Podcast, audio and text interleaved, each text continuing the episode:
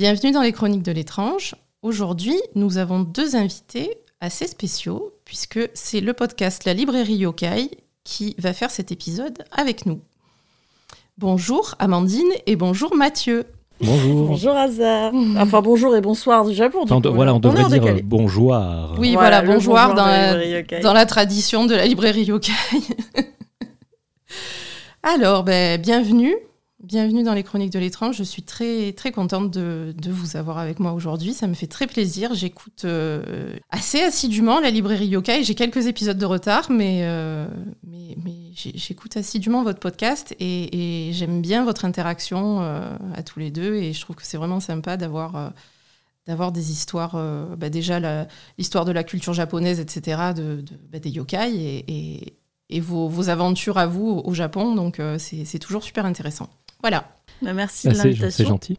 Ouais, et ça fait super longtemps que Mathieu et moi n'avait pas collaboré avec un autre podcast en fait, je me rends compte. Donc c'est euh, vraiment vrai. cool aussi de, de pouvoir s'inviter chez quelqu'un pour une fois.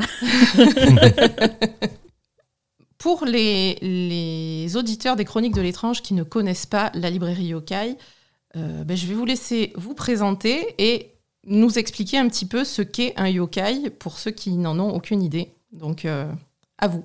Alors la librairie Yokai, c'est un concept qui a un petit peu plus de deux ans maintenant, qu'on a monté avec Mathieu euh, au Japon, euh, une histoire sombre dans un izakaya après plusieurs bières, il me semble.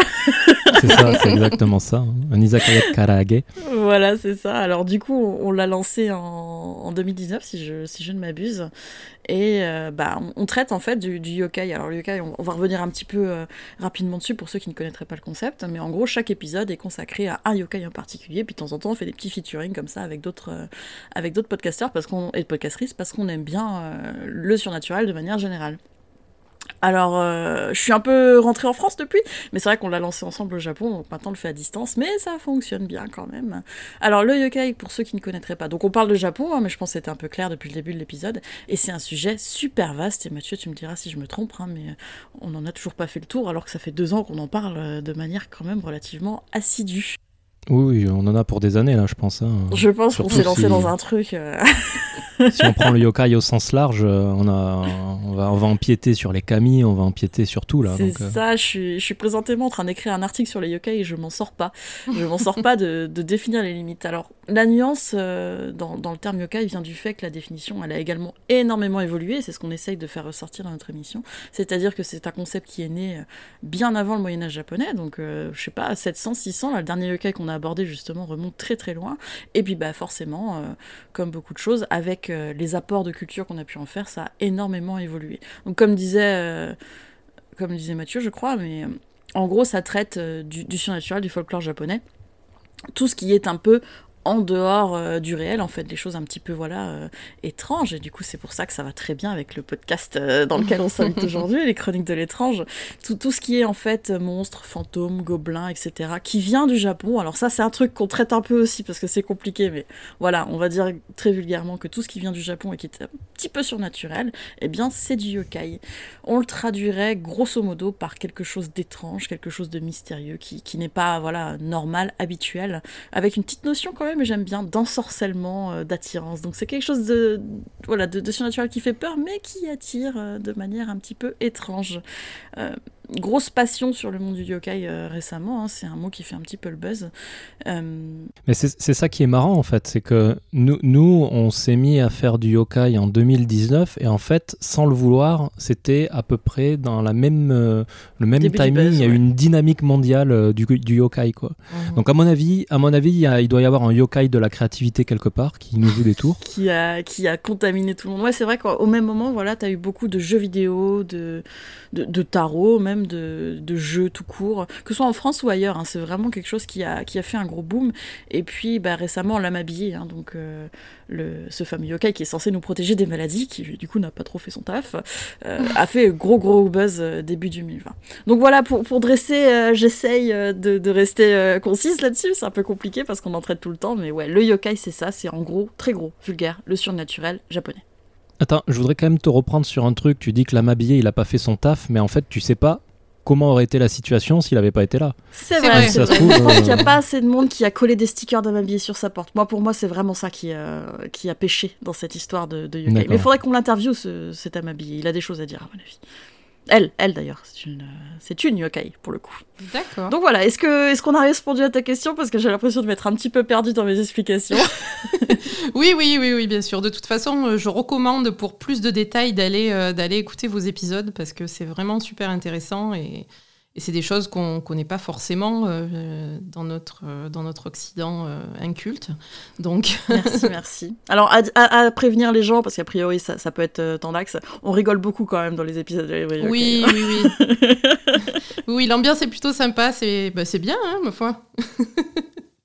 Ben, c'est pour ça que j'avais des doutes sur le sujet du jour, en fait, quand je vous ai invité. Je me disais quand même, il rigole d'habitude. Aujourd'hui, on va, on va faire des sujets sérieux, donc euh, bon, on va rigoler quand même, mais on va essayer, on de... Va essayer de se tenir un peu.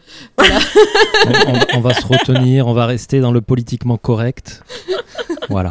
Du coup, le sujet du jour, ça va être euh, les fantômes japonais et principalement euh, ceux qui se trouvent dans la forêt d'Aokigahara, pied du mont Fuji.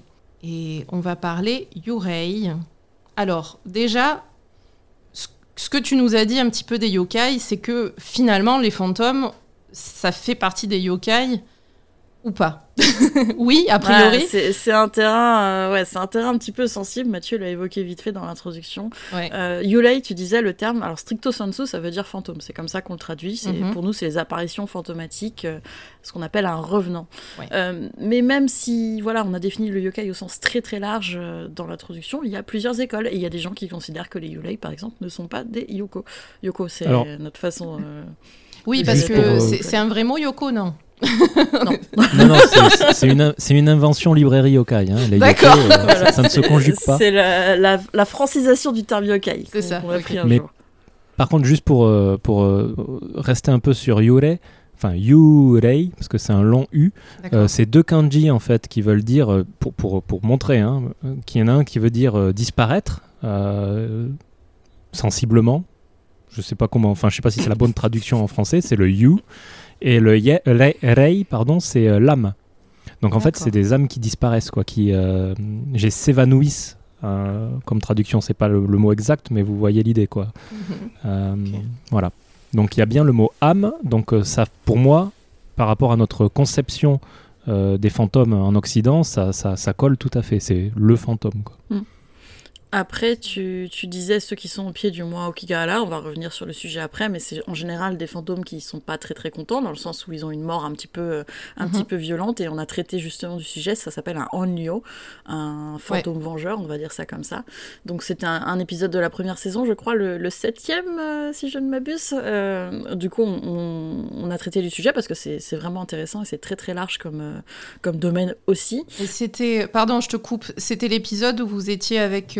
Inspiré de Ferry, Avec Charles et Mathias. Avec Charles et Mathias, oui. Parce que du coup, c'était un épisode double où en fait on parlait de The Grudge. Euh, c'est ça, ouais. Donc le film, euh, le film d'horreur. et ça fait tellement peur qu'il fallait être au moins 4 pour le voir. Hein. Pour le voir et pour, pour subir ça, quoi. Et puis du coup, ouais, on a traité du Onyo et Yolei. Donc le Onyo serait le fantôme vengeur et le Yolei serait le fantôme au sens plus large du terme, juste le revenant. Est-ce que les Yolei sont des yokai? Est-ce que les Onyo sont des Yolei Voilà, c'est des questions qui se posent et c'est des, vrais, c'est des vrais débats sur Internet, en tout cas dans le monde japonais. Mhm. après, je, ouais, je, je suis en train d'écrire un article et visiblement dans le monde occidental, on se pose un peu moins la question. On dit que les yokai c'est les yokai et que les yulei c'est les yulei par exemple. Donc voilà, c'est un peu tout le monde met un peu la limite euh, où il a envie d'en mettre. Euh, je pense que Mathieu et moi, on a plutôt tendance à tout, tout rassembler sous la houlette euh, yokai aussi. Hein. Ouais, je, t'avoue que je me suis jamais vraiment demandé à moi-même ce que je pensais par rapport au yurei au yokai. Vu que pour la librairie ça, ça facilite, ça on peut traiter de yurei. voilà, j'accepte volontiers. En fait, si tu remontes euh, au concept yokai du Moyen Âge, effectivement, à l'époque, tout ce qui était stand de Yulei Onryo, Kami, euh, ça rentrait très vite sous la houlette de yokai. Mais ça dépend vraiment où toi tu la mets. Par exemple, il y a beaucoup de gens euh, de nos jours en France qui vont dire que les Kami, ce ne sont pas des yokai. Et que les Ghibli, par exemple, ça ne parle pas de yokai. Mais ça dépend vraiment. Ouais, quand même. Hein. ouais, moi, pour moi, c'est des yokai. Oui, bah, c'est ça, mais le truc, c'est que le, concept yokai a fait un boom après les Ghibli. Et que du coup, les gens ont tendance à dire que c'est quelque chose de différent qui n'existait pas. Alors, le boom, c'est aussi Yokai Watch, hein, euh, le jeu pour enfants, du coup, où tu captures des, des, yokai comme Pokémon. Et donc, du coup, ouais, les, gens ont tendance à faire cette différence. Donc, ça dépend un peu où toi, tu veux euh, la mettre. Moi, personnellement, yokai, ça englobe tout ce qui est surnaturel japonais. Mhm. Donc on était sur les Yulei. Alors oui, une des marques de fabrique de la librairie, c'est de digresser tout le temps. Hein, donc voilà, on y est. J'avoue qu'on fait un peu comme chez nous, chez toi, désolé. Non, non, mais il n'y a pas de problème, c'est ça me fait plaisir. Euh, l'autre truc dont on peut parler, euh, c'est les bakemono ou obake. Et ça aussi, c'est un peu sujet à controverse euh, pour le coup. Bakemono, ça signifie littéralement chose transformée en train de changer. Mais les yulei seraient une forme de bake. On en a parlé avec Mathieu parce que ta fille, ton bébé yokai, justement, euh, disait que les, les étaient des bakemono, il me semble, je ne sais plus exactement. Euh, en, fait, euh, la, la, conception française, enfin française occidentale des fantômes, c'est-à-dire l'espèce de drap blanc, mmh. ça, ils appellent ça des bakemono dans la crèche de ma fille. Voilà. donc du coup, a priori c'est assez répandu au, au, Japon aussi de considérer que ça c'est un bakemono. Peut-être parce que c'est pas japonais, le, mystère reste entier, mais en gros les bakemono ce serait pour moi ce que j'ai vu, surtout les change-formes donc les yokai euh, qui changent de forme en général de la forme animale vers la forme humaine, donc les kitsune ou les itachi, les itachi étant des belettes. D'accord. La, première fois que j'ai croisé ce mot-là, bakemono, euh, c'était en 2000, je crois, quand je jouais à Resident Evil 0. Ah, c'est très précis. Hein. C'est la première fois que je faisais un, Resident Evil en, japonais, pour le coup, sur GameCube. C'était bien. Et euh, la première fois qu'il voit un zombie dans le train, là, parce que ça se passe dans un train, euh, il l'appelle Bakemono. Donc euh, mm. depuis, pour moi, Bakemono, ça veut dire monstre, en fait. Je l'associe à monstre. A priori, les loups-garous, les vampires, donc les zombies, tu dis, euh, mais aussi les fantômes, voilà, avec des draps. Donc c'est vrai que moi, je retrouve un peu une définition assez occidentale du, du surnaturel pour le coup dans, dans le bakemono. C'est un peu compliqué. Il n'y a pas de définition en fait stricte. Tu vas pas ouvrir un dictionnaire, on va te dire mm. un bakemono, ça regroupe tous ces machins là. Donc c'est pour ça que c'est un peu difficile de, de tracer le, la, limite, la, comment on dit, entre les pays, c'est quoi? Frontière. La frontière. la frontière euh, entre Yulei, Onryo, euh, Kami, Bakemono. Mais puisqu'on parle de Aokigahara, pour moi, c'est surtout des Yulei ou des Onryo que tu vas trouver, qui sont personnellement, à, ma définition, euh, des yokai, effectivement. Alors, euh, moi, ce que j'avais trouvé de mes recherches, euh, du coup, sur l'internet euh, occidental, parce que je parle pas japonais, donc c'est ce que j'ai trouvé en français, en anglais, c'est que l'âme se traduit par reikon et que chaque corps possède une âme qui se détache à la mort et que les funérailles purgent l'âme de ses peines et ensuite elle se retire, euh, elle, repose en paix. Le problème, c'est quand une âme euh, ne trouve pas le repos, donc dans le cas de funérailles mal exécutées, d'une mort violente ou de sentiments très puissants ressentis au moment de la mort, peur, chagrin, amour, haine. Euh, dans ce cas-là, les âmes deviennent des... Alors, Yurei ou Onyo, je sais pas euh, quel est le terme exact, plutôt Onyo parce que pas content, c'est ça? Bah a priori le Yurei c'est plus euh, il y a eu plus générique. Euh, il y a eu un petit problème pendant les funérailles et l'âme n'a pas pu en fait aller au bout mhm. de passer dans, dans l'autre monde. Après, ça dépend de, de, tes croyances évidemment. Le onyo, c'est vraiment le sentiment de revanche. De revanche, ouais. Revanche.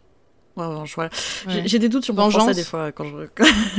vengeance. De, ouais, de vengeance. C'est il y, a, vraiment un, sentiment de haine énorme et les films de J-horror sont des très bons exemples de ça en général, qui fait que l'âme a besoin, euh, même pas besoin en fait, c'est comme un blocage psychologique. Voilà, t'as pas fait ta séance de psy et tu restes en boucle sur un truc. Bah, c'est exactement ça le Onryo.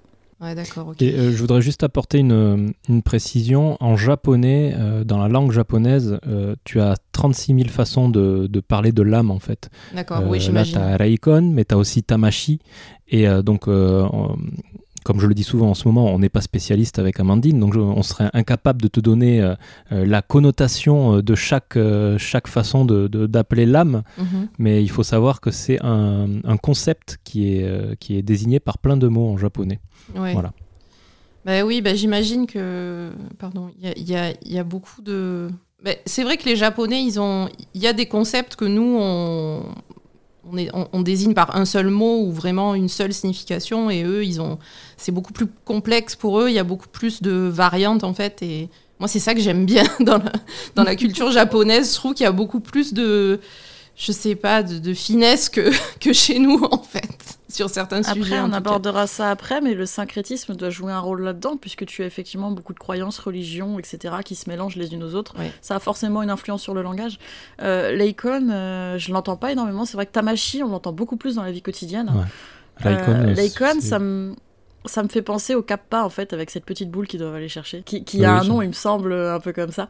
Donc je, me souviens plus du nom mais, je crois que dans le nom de la boule il y a Tama il y a Tama ouais, c'est Tama, pour boule. aussi euh, donc c'est un peu euh, c'est aussi on, peut, parler juste une ligne pour le dire mais il n'y a pas de choses vraies ou fausses avec les yokai parce que tu as tellement c'est de la légende urbaine mhm. c'est euh, des choses qu'on se transmet à l'oral donc tu as tellement de versions différentes que nous on essaye de, de, de trouver souvent la version entre guillemets originale mais ça n'existe plus. Enfin, c'est pour ça que c'est un peu euh, compliqué. C'est pas comme s'il y avait une Bible. Mhm.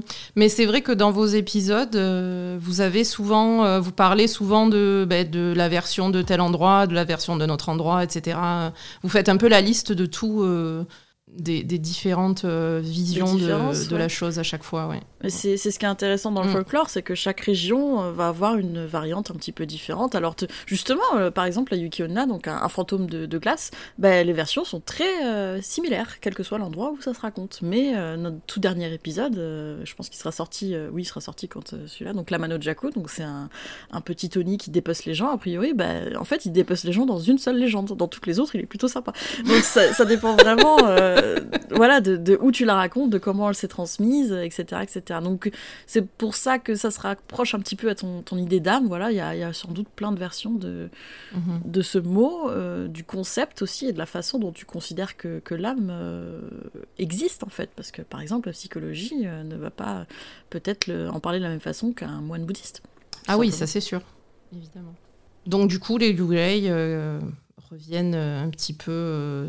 alors, parce que là, si tu, si tu veux, dans les articles moi, que j'ai trouvés sur Internet, en fait, euh, le Onryo, c'est une sorte de Yurei, donc du coup, qui, qui vient chercher la vengeance, comme, euh, comme on disait. Euh, ensuite, on a le Goryo, qui est un esprit noble, hum, généralement des, des, nobles qui sont morts au combat, des... Je sais pas si vous en aviez parlé de ça. Dans, on en a évoqué un, on ne l'avait pas appelé comme ça. C'est euh, no Masakado euh, faudra que je vérifie euh, si c'est le bon nom, mais en fait c'est un noble qui s'est fait couper la tête et qui a traversé le Japon pour retrouver sa tête. D'ailleurs, vous pouvez voir sa tombe au pied du Four Seasons euh, à Tokyo. Ah oui. c'est un type de, de Golio parce que c'est justement un noble qui est revenu pour se venger. Mais c'est pareil, c'est en fait c'est un Ukekubi, donc c'est un yokai dont on a coupé la tête. Est-ce que c'est un Golio ou pas? C'est super. Ouais, d'accord. à chaque fois c'est. mais c'est vrai qu'à chaque fois que tu mets le doigt sur quelque chose, c'est c'est très complexe tout de suite, quoi. C'est le problème de chaque épisode de la librairie où à chaque fois je me dis oh là là, il y aura rien à dire et puis on finit par en parler pendant une heure, deux heures, trois heures. C'est ça. Parce que euh, si tu tires le fil de la pelote, il y a plein de choses qui viennent avec en fait. C'est pour ça qu'on n'a toujours pas fait le kitsune par exemple. Parce que là, la pelote est très je grosse. Je désespère. Ouais. Je désespère de, de le faire un jour. Il faudrait que je parte trois mois m'isoler dans une maison au bord de la mer pour pouvoir. pour pouvoir prendre le temps de, de, faire les recherches en fait. ce qui serait classe, c'est qu'on tourne l'épisode du Kitsune au Fushimi Inari. Là, ce serait cool quoi. Arrête de lancer des idées comme ça, on va être obligé de les faire. c'est quoi le Fushimi Inari? C'est le temple, hum, c'est un, un, sanctuaire en fait, pas un temple, à, à, à Kyoto, un peu en, en, dehors de Kyoto. Euh, où en fait il est vachement connu parce que tu as des tunnels de Tori. Donc tu as forcément ah vu une photo je, vois. Euh, avec ces grands tunnels de Tori, là, mhm. tu as, plus de, de 1000 Tori, voire même plus, en fait. Euh, je sais pas combien il y en a au total, mais en fait, c'est les entreprises où c'est des dons. Quand les gens font des dons au temple, euh, ils ont leur petit Tori ou leur grand Tori en fonction du, du, prix qu'ils mettent. Et tu as toute la, toute la petite vallée qui est pleine de. Enfin, je sais pas si c'est une vallée, une montagne. Mais t'as plein de Tori. C'est impressionnant. C'est le Fushimi Naritaisha, pour être précise. D'accord. Euh, j'ai oublié dans, dans, la ville où il est, mais du coup, euh, Fushiminari, pourquoi? C'est parce que c'est euh, le sanctuaire où il y a les, les kitsune, il me semble. en fait, c'est le sanctuaire d'Inari. Et Inari, ses messagers, c'est des kitsune. Voilà, en gros pour. Donc elle est, elle est rattachée à, au, concept de kitsune en sachant que effectivement on pourrait le tourner là-bas parce que comme c'est un sanctuaire, c'est pas comme une église en fait, c'est ouvert, c'est dans la forêt. Mhm. Donc euh, j'ai vu des gens faire des séances de, photos de cosplay, personne va venir t'emmerder euh, parce que tu te poses avec un micro euh, en pleine nuit. Et puis d'ailleurs c'est conseillé d'y aller la nuit parce qu'il y a personne et tu peux en profiter complètement tranquillement. Alors après est-ce qu'il y a des fantômes ou des onyo là-bas? Attention, hein, moi je... Oui après c'est à tes risques et périls quoi. Hein. voilà, faites ce que vous voulez, moi je vous encourage pas à, partir en urbex comme ça sans, lumière. Là ou à Okigahara on en parlera un petit peu après. non non là Okigahara ouais je conseille pas, enfin je sais pas, après il y en a qui l'ont fait hein, mais. oui, Est-ce qu'ils sont revenus pour en parler? On ne sait pas. Eh, pas tous. pas tous, ouais. Donc du coup, le, le, Golio, on l'a pas abordé en tant que sujet principal, mais on, en a évoqué, je pense, quelques-uns au fur et à mesure des épisodes, sans forcément mettre le nom dessus. Mais effectivement, c'est. Alors je ne sais pas pourquoi. Voilà, lutte des classes même dans, dans le monde d'après. Hein, ah, sûrement. Les fantômes, euh, ouais, les fantômes de nobles ont droit à leur propre catégorie de, de yokai. C'est ça. Mais euh, c'est quand même une notion qui vient du coup du, du Moyen Âge? Vraiment il y avait une grosse différence entre pas les vu classes. Golio euh, récent. Hein. Je pense pas que Stéphane Bern pourrait devenir un Golio par exemple, tu vois. Ah, mais pas Stéphane Bern.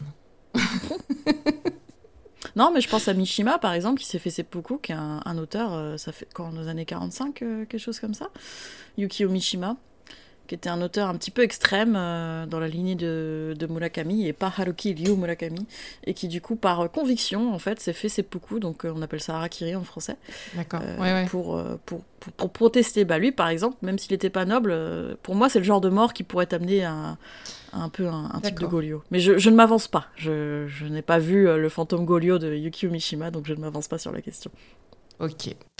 Alors après on a également Ubume je ne sais pas si vous connaissez, euh, Esprit de femme enceinte ou, de femme ayant des enfants en bas âge. Hmm, c'est un, un, ennemi euh, récurrent dans Nioh 2. Ah, ah oui, c'est vrai que toi, tu es un spécialiste de Nioh. De... C'est la caution jeu vidéo. Euh. voilà. Alors, euh, pour, pour, la caution, euh, le reste, euh, du coup, c'est vrai que le Ubume, je l'ai mis dans ma liste parce qu'en fait, on a beaucoup parlé du coup de, de The Grudge, de oui. The Ring, etc., avec Charles et Mathias, du coup, d'Inspiré de, de et du Bureau des Mystères. Et c'est vrai que j'étais tombée sur le Ubume dans mes recherches, et je pense, recherche, et je pense, je pense que c'est un fantôme qu'on voit dans ces films-là, donc c'est vrai que j'aurais bien voulu le traiter, ne serait-ce qu'en Twitch, parce a pas forcément. Je, je, voilà, je dis une connerie, moi, il n'y a pas forcément grand-chose à dire dessus.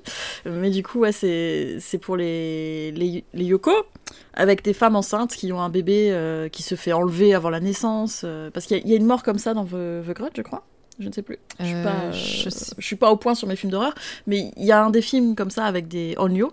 Mm. Euh, donc je, ne sais pas si tu l'avais évoqué, mais ils ont une imagerie en fait très très euh, commune, c'est-à-dire que c'est des femmes habillées en blanc en général, avec des cheveux longs devant. Alors là, je pense que tous les gens qui écoutent voient très bien de quoi je parle, avec des cheveux noirs qui tombent devant les yeux très longs. Donc ça, c'est l'image de ouais de Sadako, Kakako, etc. Et du coup, ces femmes-là auraient un bébé dans le ventre et elles se feraient tuer et le bébé est retiré avant ou ce genre de choses. oui, je suis désolée si vous êtes un peu ah d'accord. Donc euh... pas très agréable à écouter ce que je raconte, mais c'est ouais c'est euh, ah mais c'est dans la série Netflix qu'ils ah, ont dans... fait l'année dernière. Dans Juon, la, la, série de la série qu'ils ont sortie euh, récemment là, c'est ça? C'est ça. On l'avait regardé en live avec euh, Charles et Mathias. Ouais. Euh, juste, euh, juste Mathias, pas Charles et Mathias. Et du coup, à l'époque, sa compagne était enceinte. C'était un petit peu dur pour lui regarder. Là, oui. Il y a une scène où effectivement, il y a, y a, une femme enceinte qui, qui se fait ouvrir le ventre avec un couteau et ils sortent le bébé. C'est ignoble à voir. Et ben, ce genre de mort, de décès, effectivement, va donner naissance à des ouboumés, qui mhm. sont des femmes en fait, bah, qui ont cet esprit un peu de, de revanche. Est-ce que c'est un type d'ennui ou pas? Encore une fois, la question se pose, mais. D'accord. Ouais effectivement. Euh, alors ensuite, j'ai les Ashiki Warashi, qui sont les esprits d'enfants. Du coup, mhm. euh, est-ce qu'on. Parce que dans The Grudge, on a un, petit garçon quand même. Est-ce qu'on est qu'on peut mettre ah, cet enfant non, dans euh, on tombe pas du tout dans les Ashiki Warashi parce qu'en fait, c'est plutôt les enfants porte, porte bonheur pour le coup. Ah. il est de bon ton. Il est de bon ton d'avoir un Zashiki Warashi à la maison parce que si t'es gentil avec lui. Hein? Il fait le ménage. si t'es gentil avec lui, il, va être gentil avec toi. C'est un peu ça. Donc euh, si tu lui laisses des jouets, etc. C'est pas forcément associé à des histoires euh, comme The Grudge. Tu dis, il y a le petit enfant euh, Toshio qui lui, pour le coup, est plutôt plutôt un petit con. Il fait pas le ménage. Au contraire, il va plutôt dégueulasser ta baignoire, etc. Hein. Il, est plutôt. Puis il miaule la nuit et tout. Il t'empêche de dormir. Non, non, c'est pas ouf. Puis il, te bloque quand même un placard, quoi. Être tout le temps dedans, tu peux rien Ouais, en ranger plus, dedans, voilà, quoi. tu peux pas ranger et tout. Euh, comment tu fais que tu fous tout la journée? Franchement, c'est relou. Mais euh, le zashiki walashi, pour le coup, euh, plutôt positif, à tel point qu'il y a carrément une, une auberge en fait au Japon qui en fait son fonds de commerce. Ils disent qu'il y a un zashiki walashi dans l'auberge, plusieurs même, et que du coup, si tu vas y dormir, c'est mon rêve d'aller faire une émission live de là-bas. Mais si tu vas y dormir, tu vas entendre des bruits de pas, des rires d'enfants, voir des, des jouets, etc., qui bougent tout seuls. Donc c'est plutôt positif.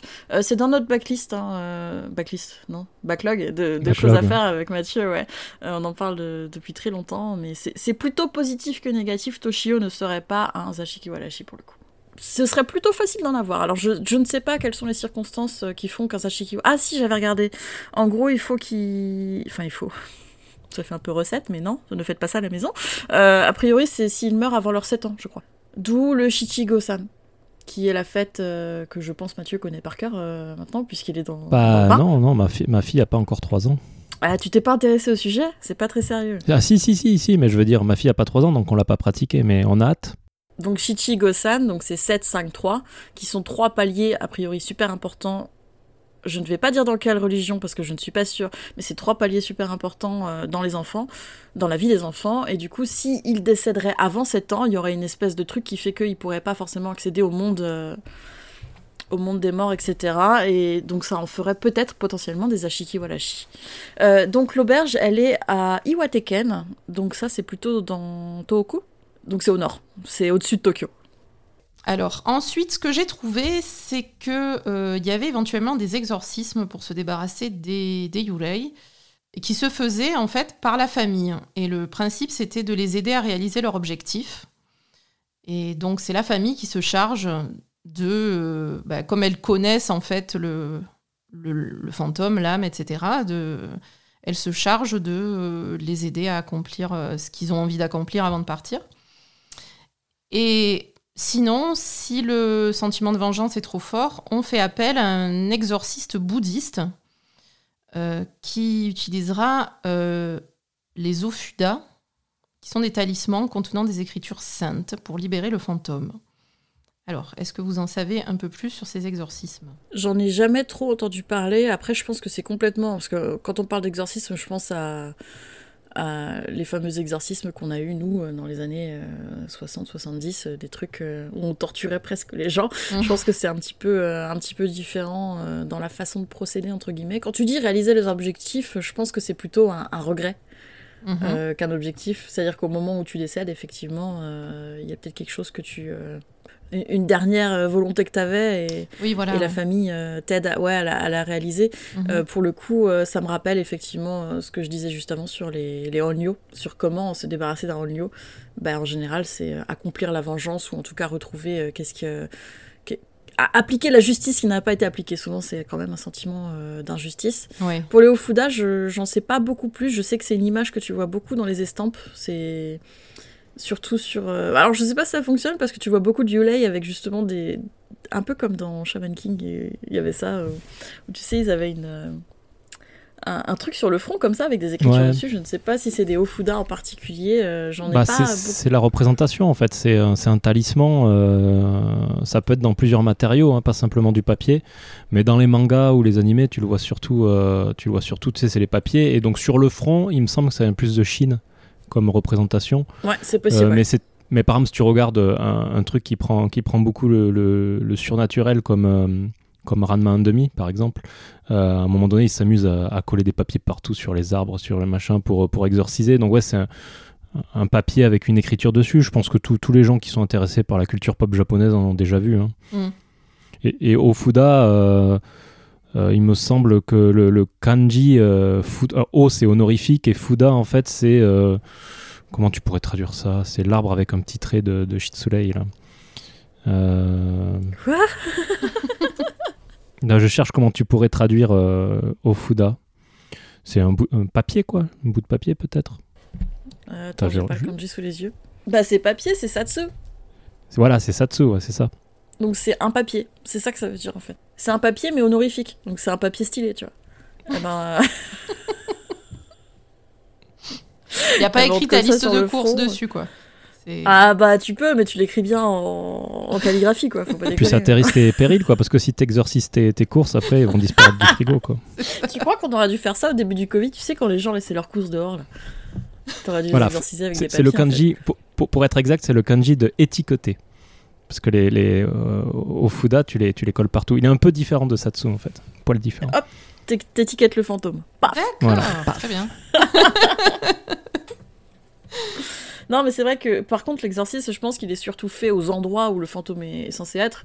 Ou alors, euh, on n'en a pas parlé, mais il y a des cas de hantise d'objets aussi, par exemple. Mhm. Ah, comment elle s'appelle? On en a parlé pas dans cet épisode-là, l'épisode d'avant, Mathieu. La lanterne.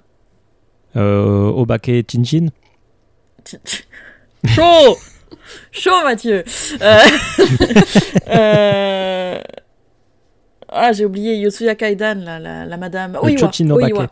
Ouais, le Chochinobake et Oiwa, en fait, euh, il est dit dans une des versions de la légende que quand elle est décédée, euh, son esprit s'est collé à une lanterne qui était à côté. Du coup, c'est une hantise d'objet. Donc, pour le coup, je pense que l'exorcisme se ferait sur l'objet en particulier. Mais la façon euh, dont, une des personnes, en fait, exorcisait un, temple, par exemple, c'est en mettant de l'ordre, en rangeant les vieilles lanternes qui étaient abîmées. Donc, il y a beaucoup de façons, je pense, différentes Soit de faire appel à, un moine ou un exorciseur qui, pour le coup, va, va coller des étiquettes un peu partout euh, en faisant, je suppose, hein, euh, des incantations, euh, des sutras, etc. Ou alors, effectivement, régler le problème à la source, un petit peu malikondo ta vie, et du coup, ça ira mieux, tu seras peut-être un petit peu moins hanté. Et puis ça tombe bien, au Japon, il y a plein de sources chaudes. Ah, oh, Mathieu dans toute sa splendeur. Ok, bon, il euh, faut ranger et ça ira mieux. Très bien. Alors, pour donc ces Yurei, ces fantômes, ils apparaîtraient sur Terre lorsque le voile entre les vivants et les morts est le plus fin, c'est-à-dire la nuit, entre 2 et 3 heures du matin, et surtout lors de la saison chaude, c'est-à-dire euh, il y a la, fête des morts au Bon, qui est, qui est célébrée, euh, c'est fin juillet ou mois d'août selon les régions, je crois. Ouais, c'est ça. Et donc on célèbre beaucoup les morts en été. Ce qui est bizarre quand même, mais. Bah, c'est l'équivalent de notre Halloween. Hein. Tu sais, je pense qu'ils se disent que c'est bizarre pour nous de faire ça le 31 octobre. Ouais, sûrement. et, donc, on a, on a cette heure euh, entre 2h et 3h du matin où, où les morts euh, se révèlent plus facilement aux vivants. Euh, pour le coup, c'est une heure très précise parce que c'est l'ancien calendrier, enfin, on dit pas calendrier pour la journée, mais l'ancien emploi du temps de la journée, on va dire ça comme ça. Et il me semble de mémoire que c'est l'heure euh, the Ox Hour, donc c'est l'heure du. Ox, c'est quoi déjà? C'est pas, c'est pas un bœuf, si, c'est un bœuf, une sorte de bœuf. Euh... C'est un buffle. Buffle, ouais. Buffle. Mm, pas un bœuf, un buffle. Donc c'est l'heure du buffle. Et donc c'est l'heure où effectivement les, les vivants et, les morts se mélangent un peu. Et c'est aussi l'heure, si jamais, si jamais, hein, vraiment c'est pas cool, mais si jamais tu veux euh, justement hanter quelqu'un, lancer une malédiction, c'est aussi l'heure où il va falloir le faire en fait. Ah bah oui, il faut. Hein. Donc c'est associé à quelque chose de très particulier. Alors c'est compliqué, on avait donné la recette une fois, mais il faut en pleine nuit aller dans un temple. Euh, et justement, il faut planter des trucs sur un arbre, euh, des étiquettes, des Ofuda, il me semble. Ouais. C'est ça. Donc euh, c'est assez particulier, c'est très précis, mais il y a une raison. Dans Ranma demi, tu, tu, le vois souvent avec une petite poupée en paille là, et il plante un clou dedans sur un arbre pour lancer une malédiction dessus. Ok. Voilà, toutes les recherches de Library sont uniquement basées sur Ranma 1,5. C'est là que. Non, parce que moi, je suis, je, suis la caution, euh, je suis la caution euh, animé, manga, euh, jeux vidéo sans être un expert.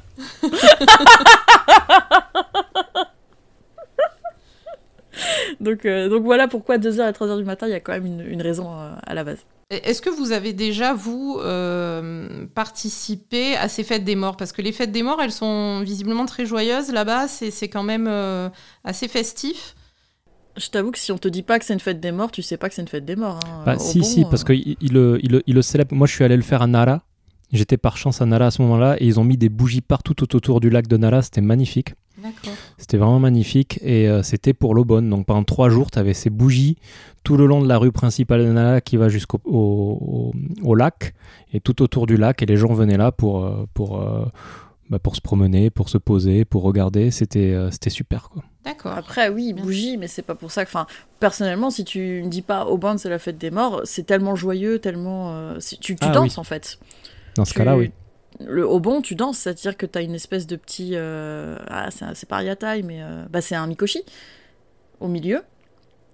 Où tu as des gens qui vont monter et jouer de la musique, et tu as une danse, euh, c'est pareil, c'est spécifique à chaque région, une danse particulière avec des mouvements. Tu tournes autour, en fait, en, en Yukata, euh, l'été. C'est quelque chose de très, euh, très pratiqué, très connu. En général, c'est au centre, j'allais dire, du village, mais même des villes. Même à Tokyo, tu en as. C'est pas du tout l'ambiance Halloween, c'est sûr. Mhm. Enfin, Ouais, Halloween pour enfants, si tu veux. C'est Mhm. c'est vraiment festif, t'as de la musique. et alors, j'ai jamais participé à un, je vais appeler ça un pèlerinage où tu vas visiter ta famille, aller sur les tombes, etc. Mais c'est vrai que si tu te fies à ce que tu vois dans la pop culture aussi un peu, et même de ce qu'on te dit, c'est pas, euh, c'est pas la visite au cimetière en silence, euh, super Ouais. triste, etc. C'est c'est un petit peu plus euh, entre guillemets joyeux. J'irais pas jusqu'à dire comme les fêtes mexicaines. Hein. Oui, ben voilà, moi ça me faisait penser justement à la fête mexicaine, ouais. C'est- pas, c'est pas comme ça hein, quand même, mais. Bah, je, ne je, je peux pas dire parce que j'ai pas été au cimetière, euh, enfin au cimetière euh, à, à- ces moments-là, mais la façon dont ils en parlent, en tout cas, c'est un petit peu moins euh, triste entre guillemets. Et ces fêtes-là, en tout cas, sont très très joyeuses. C'est, je vous encourage à aller voir sur sur YouTube ou sur votre cible de vidéos préférée. Vous tapez Obon, c'est O-B-O-N, dance ou danse, et vous allez trouver des vidéos. Vous allez voir que c'est quand même quelque chose. Qu'on a du mal peut-être à, à concevoir, nous, en, en Europe, en France, mais euh, c'est c'est très agréable. Moi, j'aime beaucoup euh, ces, ces fêtes-là d'Aubonne. Après, c'est l'été, c'est vrai que c'est euh, c'est un peu différent de Halloween quand il fait super froid et qu'il pleut au cimetière avec machin. Ah, C'est C'est ça. pas du tout la même ambiance, quoi. non, mais après, c'est c'est intéressant. Enfin, ah, je sais pas, c'est intéressant. C'est une célébration des, des morts des ancêtres, en fait. Donc, euh, finalement, c'est ça aussi. Hein. Ils, ils sont plus là, mais on peut célébrer leur, euh, leur vie et, et voilà, donc euh, leurs souvenirs, etc. Donc, euh, moi, ça me choque pas que ce soit, que ce soit très joyeux, au contraire.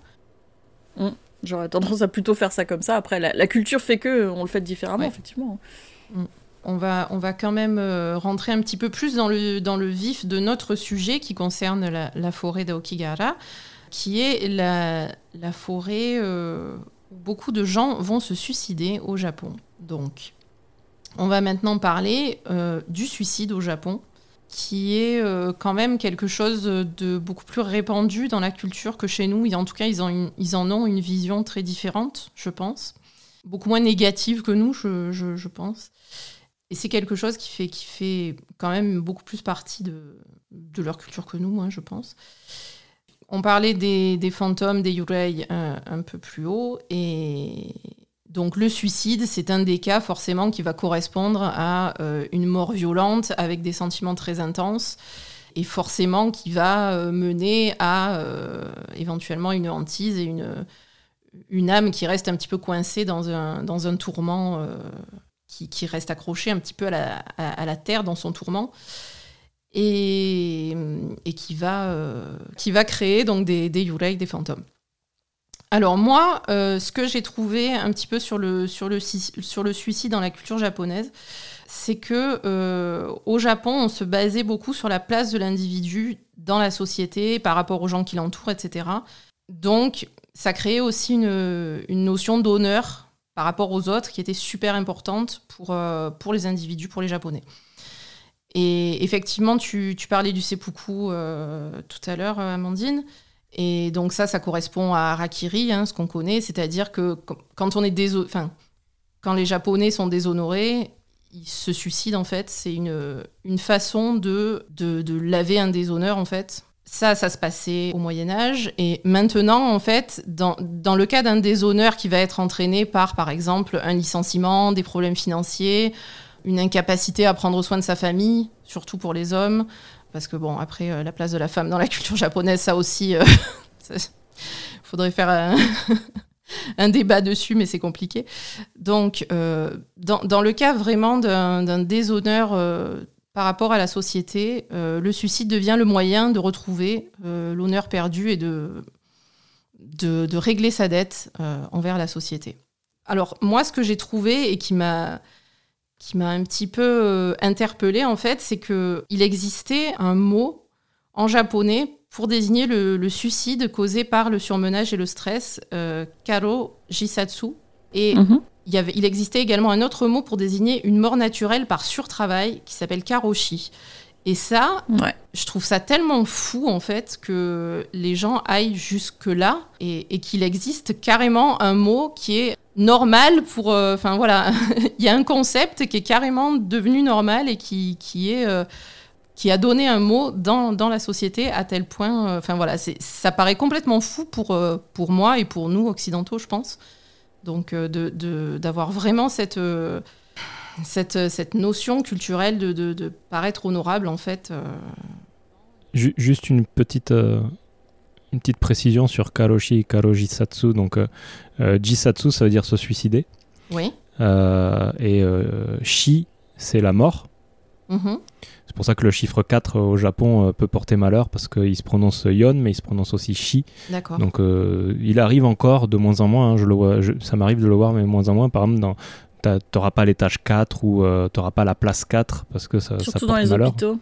Ouais. Ouais, d'accord. Euh, mais euh, Karo, en fait, c'est deux kanji. C'est le kanji du travail. Hein. Enfin, le premier kanji, c'est le kanji de dépasser ou de, de over, tu vois, en anglais. en français, on n'a pas l'équivalent. C'est sûr, on va dire. Et ro, c'est le kanji du travail. Donc en fait, tu surpasses, tu, tu overwork, quoi. Tu, mm. euh, tu surtravailles, tu te surmènes. Et donc, soit tu te suicides, Jisatsu, soit tu meurs, euh, Shi. Voilà, c'était juste. Euh, Après, c'est deux choses différentes. Hein. Le Shi, du coup, comme tu dis, c'est la mort naturelle. Donc, c'est-à-dire que tu travailles tellement que ton corps, en fait, mm-hmm. lâche. C'est d'une tristesse absolue, mais oui, c'est un fait, ça existe. Ça a beaucoup fait parler il y a 2-3 ans, je crois, avec. Oh, plus que ça, parce que j'étais dans, dans, mon ancienne boîte qui travaillait avec eux. Euh, peut-être il y a 5-6 ans, une grosse vague. que c'est plus récent. Mais bah, Moi aussi, euh, mais c'était quand j'étais dans ma boîte d'avant, donc c'était il y a au moins 3 ans. D'accord. Bah, c'est depuis qu'ils ont diminué, ils ont mis, je crois, un palier à 60 heures euh, ouais, il y a eu, d'heures supplémentaires, max. c'était 120 heures, je crois, par mois. Avant, ouais. Et puis ils l'ont passé à 60 heures euh, d'heures supplémentaires par mois. Faites, euh, faites un petit calcul, vous allez voir, c'est vraiment beaucoup. et a priori, c'est pas vraiment euh, respecté, hein, parce qu'en gros, c'est vous devez dire dans votre fiche de paie que vous faites que 60 heures supplémentaires, mais c'est pas pour ça que vous en faites pas plus. Mm. J'ai oublié cette boîte Densu, c'était eux? Densu, ouais, c'est compliqué. Où les gens dormaient, dormaient au boulot, ou alors ils éteignaient les lumières pour faire croire qu'ils étaient rentrés, mais en fait ils travaillaient par terre. Enfin, c'est absolument triste, il n'y a pas d'autre mot. Et donc le kalojisatsu, ouais, c'est plus, euh, on entend moins parler, mais là, c'est bah forcément, t'es es nerf lâche, quoi, et tu, tu vois pas d'échappatoire. Enfin, le suicide, c'est un, un, sujet en soi, hein. mhm. mais des gens qui, qui, se suicideraient, voilà, parce que parce qu'ils en peuvent plus, tout simplement. Alors que le kaloshi, j'insiste dessus, c'est vraiment une mort naturelle, c'est pas un suicide, c'est le corps qui, qui, lâche. Ouais, ouais, non, mais là, je l'ai précisé parce que je trouvais ça fou, en fait, mais c'est vrai que ça n'a rien à voir avec le suicide, effectivement. Et encore une fois, on n'est pas spécialiste, mais euh, j'ai pas l'impression que les suicides euh, contemporains aient quelque chose à voir avec l'honneur. Hein. C'est plus que la société euh, est tellement étouffante que les gens, ils ont aucun échappatoire et ils suicident, quoi. D'accord, ok. Après, tu parles d'Aokigahara pour le suicide, mais il y a aussi un, un truc qu'il faut pas oublier, c'est que tu as beaucoup de gens qui disparaissent, et c'est encore différent. Euh, il y a eu des documentaires, notamment un en français, je crois, qui s'appelle Les Évaporés, qui, ah, qui parle de ces gens au Japon qui disparaissent en fait, qui, qui ghostent leur vie, leur famille, et qui vont refaire une vie ailleurs, euh, dans un autre pays ou ailleurs au Japon. Euh, il y a eu plusieurs, il y a eu des documentaires, il y a eu des films aussi. mais du coup, tu, ne sais pas, parce que on, va en parler d'Aokigahara après, mais tu ne retrouves pas forcément tous les cadavres non plus. Donc euh, c'est cette espèce de situation où tu as quelqu'un dans ta famille euh, qui disparaît. Je pense à Xavier Dupont de Ligonnès, on a nos propres disparus évaporés aussi en France. Hein. Mais euh, voilà, des, gens qui disparaissent du jour au lendemain, qui ne contactent absolument plus jamais leur famille. Moi j'ai eu le cas au travail par exemple. Ah non, mais lui, il les a contactés avant de partir. Hein. Ligonesse. Euh, XDDL, ouais, ouais, il a contacté les gens d'une, d'une façon un petit peu bizarre en laissant des petits cadeaux euh, sous son garage, quoi. Non, mais, je veux dire, sa euh, famille, il, a, il l'a enterré dans le jardin, quoi. Ouais, voilà, c'est le petit cadeau sous le garage. du coup, pardon pour ceux que ça blesse, c'était une blague de mauvais goût, je l'accorde. Du coup, ouais, au, au boulot, moi j'ai eu le cas, une, une personne qui du jour au lendemain n'est plus venue n'a plus rien envoyé. Euh, c'est-à-dire que mon chef s'est carrément déplacé jusqu'à chez elle pour aller remettre euh, une lettre, en gros, pour euh, parce qu'il y, a une clause dans les contrats pour ça au Japon, c'est fou aussi. C'est, Je crois qu'on l'a aussi en France, par contre, quand ah tu bah contactes plus ta boîte. Abandon de poste, enfin. Ouais, abandon de poste, voilà. Bah, je pense que c'était le même genre de clause, donc ils sont allés voir, bah, aussi parce qu'on s'inquiétait, quoi. Bah oui. qu'on avait vraiment plus aucune nouvelle d'elle. On ne sait pas ce qui lui est arrivé. Quand ils sont arrivés là-bas, la, boîte aux lettres était pleine, donc a priori, soit elle n'était plus vivante, soit elle n'était plus là. Alors on savait qu'elle avait de la famille en Nouvelle-Zélande, donc peut-être qu'elle est partie aussi euh, en Nouvelle-Zélande en laissant tout derrière elle, quoi. Mais c'est, je trouvais ça intéressant de, faire le parallèle, quoi. Donc t'as des gens qui effectivement se suicident, mais tu as aussi des gens qui choisissent de tout simplement disparaître en fait et, ne plus euh, ne plus exister dans leur vie d'avant en tout cas. D'accord. Euh, oui, effectivement, parce que moi j'avais vu donc cette notion d'honneur qui était importante et j'avais vu aussi, euh, ben, comme vous disiez, le, la pression euh, sociale, etc., qui, ben, qui, qui, entraînait des, des, un stress incroyable et mmh. également très peu de, de, de structures d'aide pour les, les, maladies mentales ou la dépression, etc. Au Japon, je pense que c'est assez différent de chez nous. C'est tabou. Ouais, voilà, c'est ça. Mm. Très tabou. Et le, suicide, alors tu, tu, disais que ton impression que c'était plus répandu, peut-être. Alors ça fait aussi débat sur les taux de suicide euh, au Japon euh, par rapport à ailleurs. Mm-hmm. Mais en tout cas, c'est tabou, tu n'en parles pas. Pas du tout. Euh, tu, tu peux pas dire je suis pas bien, j'ai un problème ou enfin il y a aucun suivi psychologique psychiatrique au Japon? Alors j'ai fait un test, j'ai fait un test au boulot.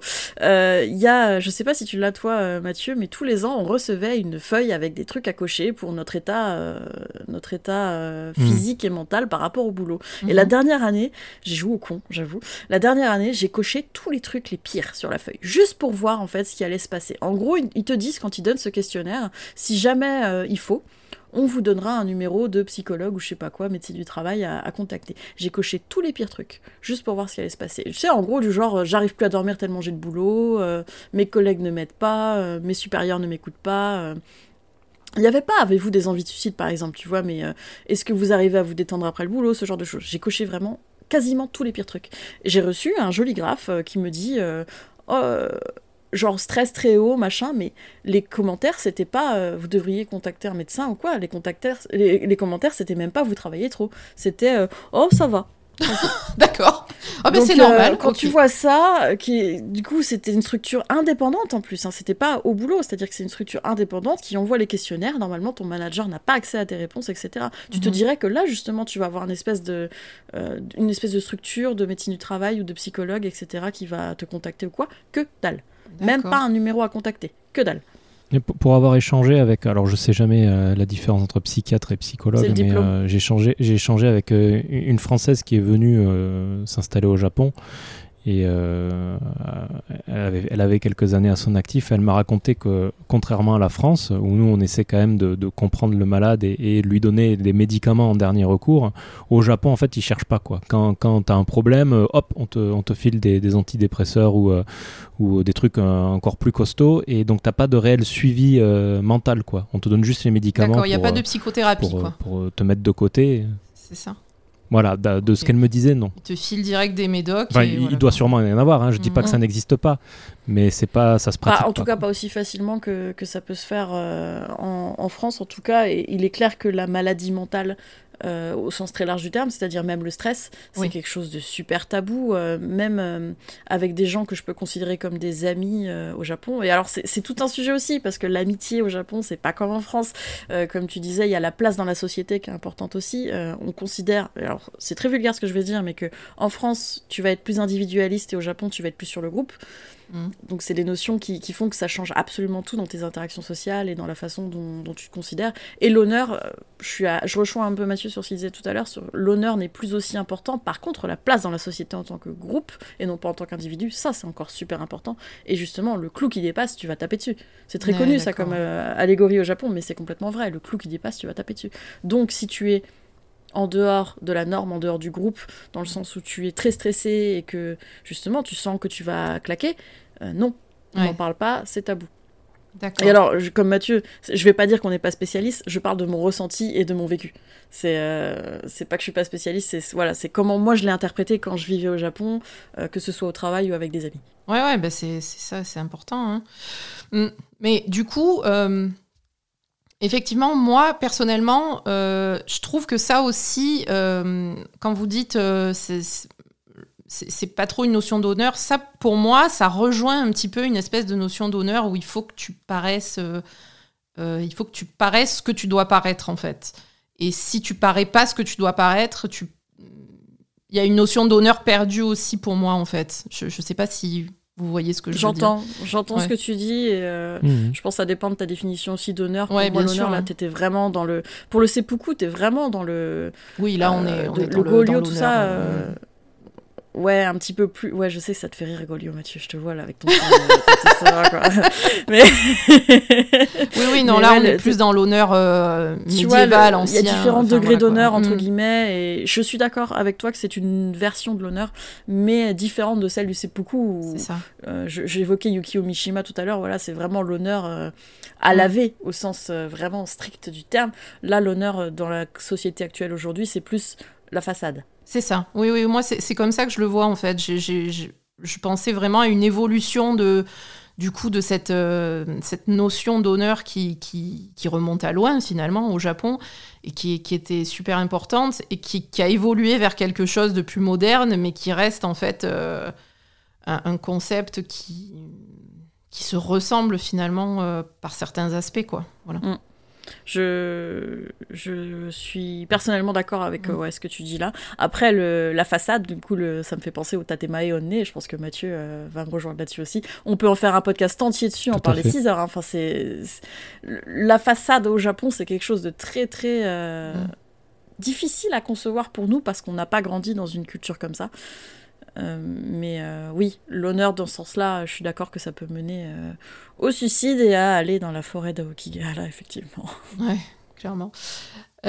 Oui, parce que moi aussi, donc, ce que j'ai trouvé sur Internet, c'est que le taux de suicide au Japon est un des plus élevés du monde et que ça touche beaucoup les hommes entre 40 et 50 ans qui auraient traditionnellement le- la responsabilité de la famille sur les épaules. Mais qu'il y a quand même une, de plus en plus de femmes et de personnes plus jeunes qui, qui ont du mal à trouver leur place dans la société. Qui... Ah, le Covid a, a tout changé aussi. hein. Il y a Ah. eu, euh, D'accord. J'ai vu des études euh, il n'y a pas longtemps qui sont sorties qu'effectivement là on est beaucoup plus sur des jeunes qui se suicident. Alors je pense qu'on a malheureusement les mêmes chiffres en France. hein, euh, Les étudiants et leur, euh, sûrement. hein. leur situation, on entend beaucoup parler.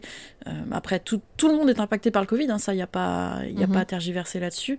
Euh, du coup, je ne sais pas qu'est-ce qu'il en est récemment, mais a priori, voilà, la, la- le taux de suicide euh, et sa répartition est en train de changer à cause de la crise du Covid, donc je préfère pas m'exprimer, entre guillemets, euh, ouais. là-dessus, mais ça touche beaucoup plus les jeunes, notamment ceux qui sortent de l'université, par exemple, et qui trouvent pas d'emploi, parce que, Mm. euh, pareil, l'emploi au Japon, on peut en faire tout un sujet aussi, hein, mais euh, la façon dont tu trouves ton travail quand tu sors de la fac est très différente de la façon dont nous, on pourrait le faire en, en Europe, et, et le Covid a, a aussi beaucoup impacté ça, notamment sur des grosses entreprises comme la JR, la Japan Railway, qui n'a pas recruté autant que d'habitude. Euh, je suppose que dans l'aviation, c'est pareil. Euh, ce qui peut mener à des situations un petit peu, enfin un petit peu beaucoup très précaires pour euh, certaines tranches de la Mhm. population. Ouais, et puis au Japon, bon, j'imagine que quand tu travailles pas, t'as aucune aide, t'as aucun. C'est pas comme en France, quoi. Euh, comment ça se passe le chômage au Japon? Il me semble que tu as des aides. Tu as, bah, t'as- t'as fait Yakuza 7. Tu as, Oui. Oui. Allo. euh, ah, j'ai, un, j'ai un trou. Hello Comment s'appelle l'organisme Hello Work Hello Work, voilà. Tu as Hello Work. euh, euh, ou dans, dans Yakuza 7, tu, tu changes de, de classe de, Oui, de ça, personnage euh, façon RPG, mais dans la vraie vie aussi, tu peux. tu- en fait, ça existe vraiment. quoi. Ah, donc c'est un, c'est un truc d'intérim euh, qui te trouve du boulot, quoi, c'est ça C'est notre euh, Pôle Pôle emploi, c'est la même Ouais, chose. Pôle emploi, ouais. Après, euh, Amélie Marie, une pote, euh, une pote qu'on a en commun et que je vous encourage à suivre euh, sur Twitter, parce qu'il y a toujours les, des choses très intéressantes sur la société japonaise. C'est Amélie Marie in Tokyo sur Twitter. Euh, en parlait il y a pas longtemps parce que euh, justement elle a été euh, confrontée entre guillemets, pas, pas elle personnellement, mais à quelqu'un dans, dans la situation qui disait qu'en fait oui ça existait, mais par contre récupérer ton chômage a priori c'était à la limite de l'impossible. D'accord. Donc ça existe. Ça dépend. Moi, j'ai, des potes qui, euh, français qui l'ont, euh, qui l'ont touché. euh, Je suppose que ça dépend problème. beaucoup de ta situation. Bah, par exemple, Mm. Pôle emploi aussi, hein, euh, ils sont pas connus pour faciliter les choses. Donc, Non, euh, ça dépend peut-être de ta situation, mais euh, c'est pas aussi facile que peut-être ça peut l'être en France pour le récupérer. Ça dépend peut-être de où tu viens, de quelle boîte, etc. etc. Euh, je crois qu'il y a une période de carence assez, assez longue aussi, par exemple. Alors, bah, sur, euh, sur ces bonnes paroles, on va enchaîner directement avec euh, la forêt d'Aokigahara, donc, qui est un lieu de prédilection pour les suicides au, Japon. Donc, elle est située au pied du mont Fuji. Et elle a été rendue célèbre par un roman qui a été écrit en 1960 par Seicho Matsumoto, euh, dans lequel le couple de protagonistes va se suicider dans cette forêt. un autre livre en 1993 de Wataru Tsurumi qui s'appelle Kanzen Jisatsu Maniaru. Je ne sais pas si je prononce bien, qu'on peut traduire par. non, non, c'est. Je, lève les yeux parce que le titre, tu, as la traduction. Ouais, le titre est, ignoble quand tu penses. Ça signifie guide complet du suicide. Euh, qui décrit aussi cette forêt comme le meilleur endroit où se suicider et mourir en secret sans jamais être retrouvé. Voilà. Donc, euh, donc c'est une forêt à Okigara de 35 km qui est surnommée Jukai. Alors traduit par la mer d'arbres. C'est ce que j'ai vu sur internet. Vous me vous m'interrompez si, euh, si je dis des bêtises. Non non c'est bon. Donc ces arbres se sont développés très densément sur les roches volcaniques issues d'une éruption du mont Fuji en 864. Et l'ambiance y est très particulière. Donc en fait, la lumière du jour ne passe pas beaucoup à travers le, feuillage des arbres qui est très dense. Et c'est un feuillage qui reste vert toute l'année. Donc euh, il a pas de... Les, les feuilles tombent pas en hiver. Donc du coup, c'est quelque chose qui reste très dense tout le temps. Il y a peu de buissons et il y a une mousse qui recouvre tout parce que c'est une forêt qui est très humide. Et, il y a un, silence, d'après ce que, ce que j'ai lu sur Internet, qui est vraiment omniprésent, euh, comme s'il n'y avait aucun animal ou aucun insecte dans la forêt. Donc c'est quelque chose qui est très silencieux, avec un silence super oppressant. Et euh, du coup, le terrain est très accidenté euh, à cause des roches volcaniques. Donc il y a des, rochers, des crevasses, des, racines d'arbres en fait qui sortent de terre, etc., qui sont très tortueuses, tout ça. Donc effectivement, euh, moi j'ai regardé quelques vidéos et c'est vrai qu'on a, on a cette forêt qui est quand même très accidentée et difficilement praticable et, dense en fait. Donc, donc avec vraiment cette, ce sentiment d'oppression qu'on retrouve. Donc il est extrêmement déconseillé de s'éloigner des sentiers balisés euh, à cause de la progression difficile et dangereuse. Et il est également très facile de s'y perdre puisque les téléphones et les GPS euh, n'ont pas de réseau. Il est impossible de voir le ciel assez bien pour se repérer. Et euh, les boussoles ne fonctionnent pas correctement parce qu'il il y a beaucoup de métaux ferreux dans la roche volcanique qui perturbent l'utilisation. Donc, quand tu es au fin fond de la forêt, euh, c'est compliqué d'en sortir. Alors j'ai aussi vu euh, que les gens ressentaient souvent une impression de malaise euh, quand ils se promenaient dans cette forêt, qui serait due à des anomalies géologiques qui créeraient des perturbations géomagnétiques. Ça, c'est quelque chose que qu'on retrouve assez souvent finalement dans les, dans les, cas, de, dans les cas paranormaux. En fait, le, magnétisme terrestre, c'est vraiment quelque chose qui, qui va beaucoup influencer ce qui se passe en fait et, et qu'on va ressentir, euh, on, va ressentir une impression de, de, mal-être, de, de, gêne, de, de, quelque chose qui va pas. Et c'est juste euh, voilà, des perturbations géomagnétiques en fait. Et euh, ce que j'ai vu aussi sur Internet, c'est que du coup, le nombre de suicides serait directement lié à la puissance de ces perturbations, euh, selon les variations de, ces perturbations géomagnétiques, il y aurait une augmentation ou une baisse du suicide. Donc, on, a quand même une partie de la forêt d'Aokigahara qui est, très praticable et qui est très touristique et qui est très belle, avec des, grottes, par exemple. on a une vue sur le mont Fuji. Enfin, il y a quand même une partie de la forêt qui est Mm, on va dire, joyeuse et, très touristique. Et par contre, on a des chemins qui s'enfoncent vers la partie sombre et plus difficile d'accès, qui sont ponctués de panneaux d'avertissement contre les risques du terrain, contre l'égarement dans la forêt, mais aussi euh, des panneaux de prévention contre le suicide, euh, où on a des phrases comme La vie est précieuse, pensez à votre famille et vos enfants, etc. Il y a un numéro de téléphone aussi, euh, ça vous me direz si, si justement, je pense que vous n'avez pas appelé, mais voilà, il y a, un numéro de téléphone à appeler en cas de, de pensée suicidaire, etc. Je ne sais pas si ça marche vraiment comme chez nous, enfin voilà.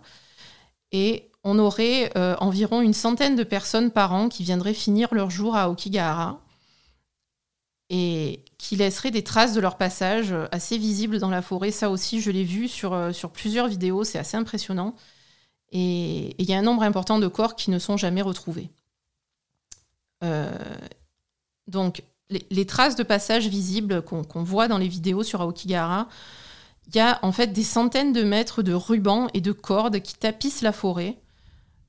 Pour les gens qui viennent dans la forêt, qui sont pas forcément sûrs. Parce qu'en fait, d'après ce que j'ai compris, la tradition là-bas pour aller se suicider, c'est que tu vas dans la forêt, tu campes dans la forêt pendant quelques jours, le temps de faire le point sur ta vie, sur ce que tu veux faire, etc., d'avoir vraiment une réflexion. Et ensuite, tu te suicides.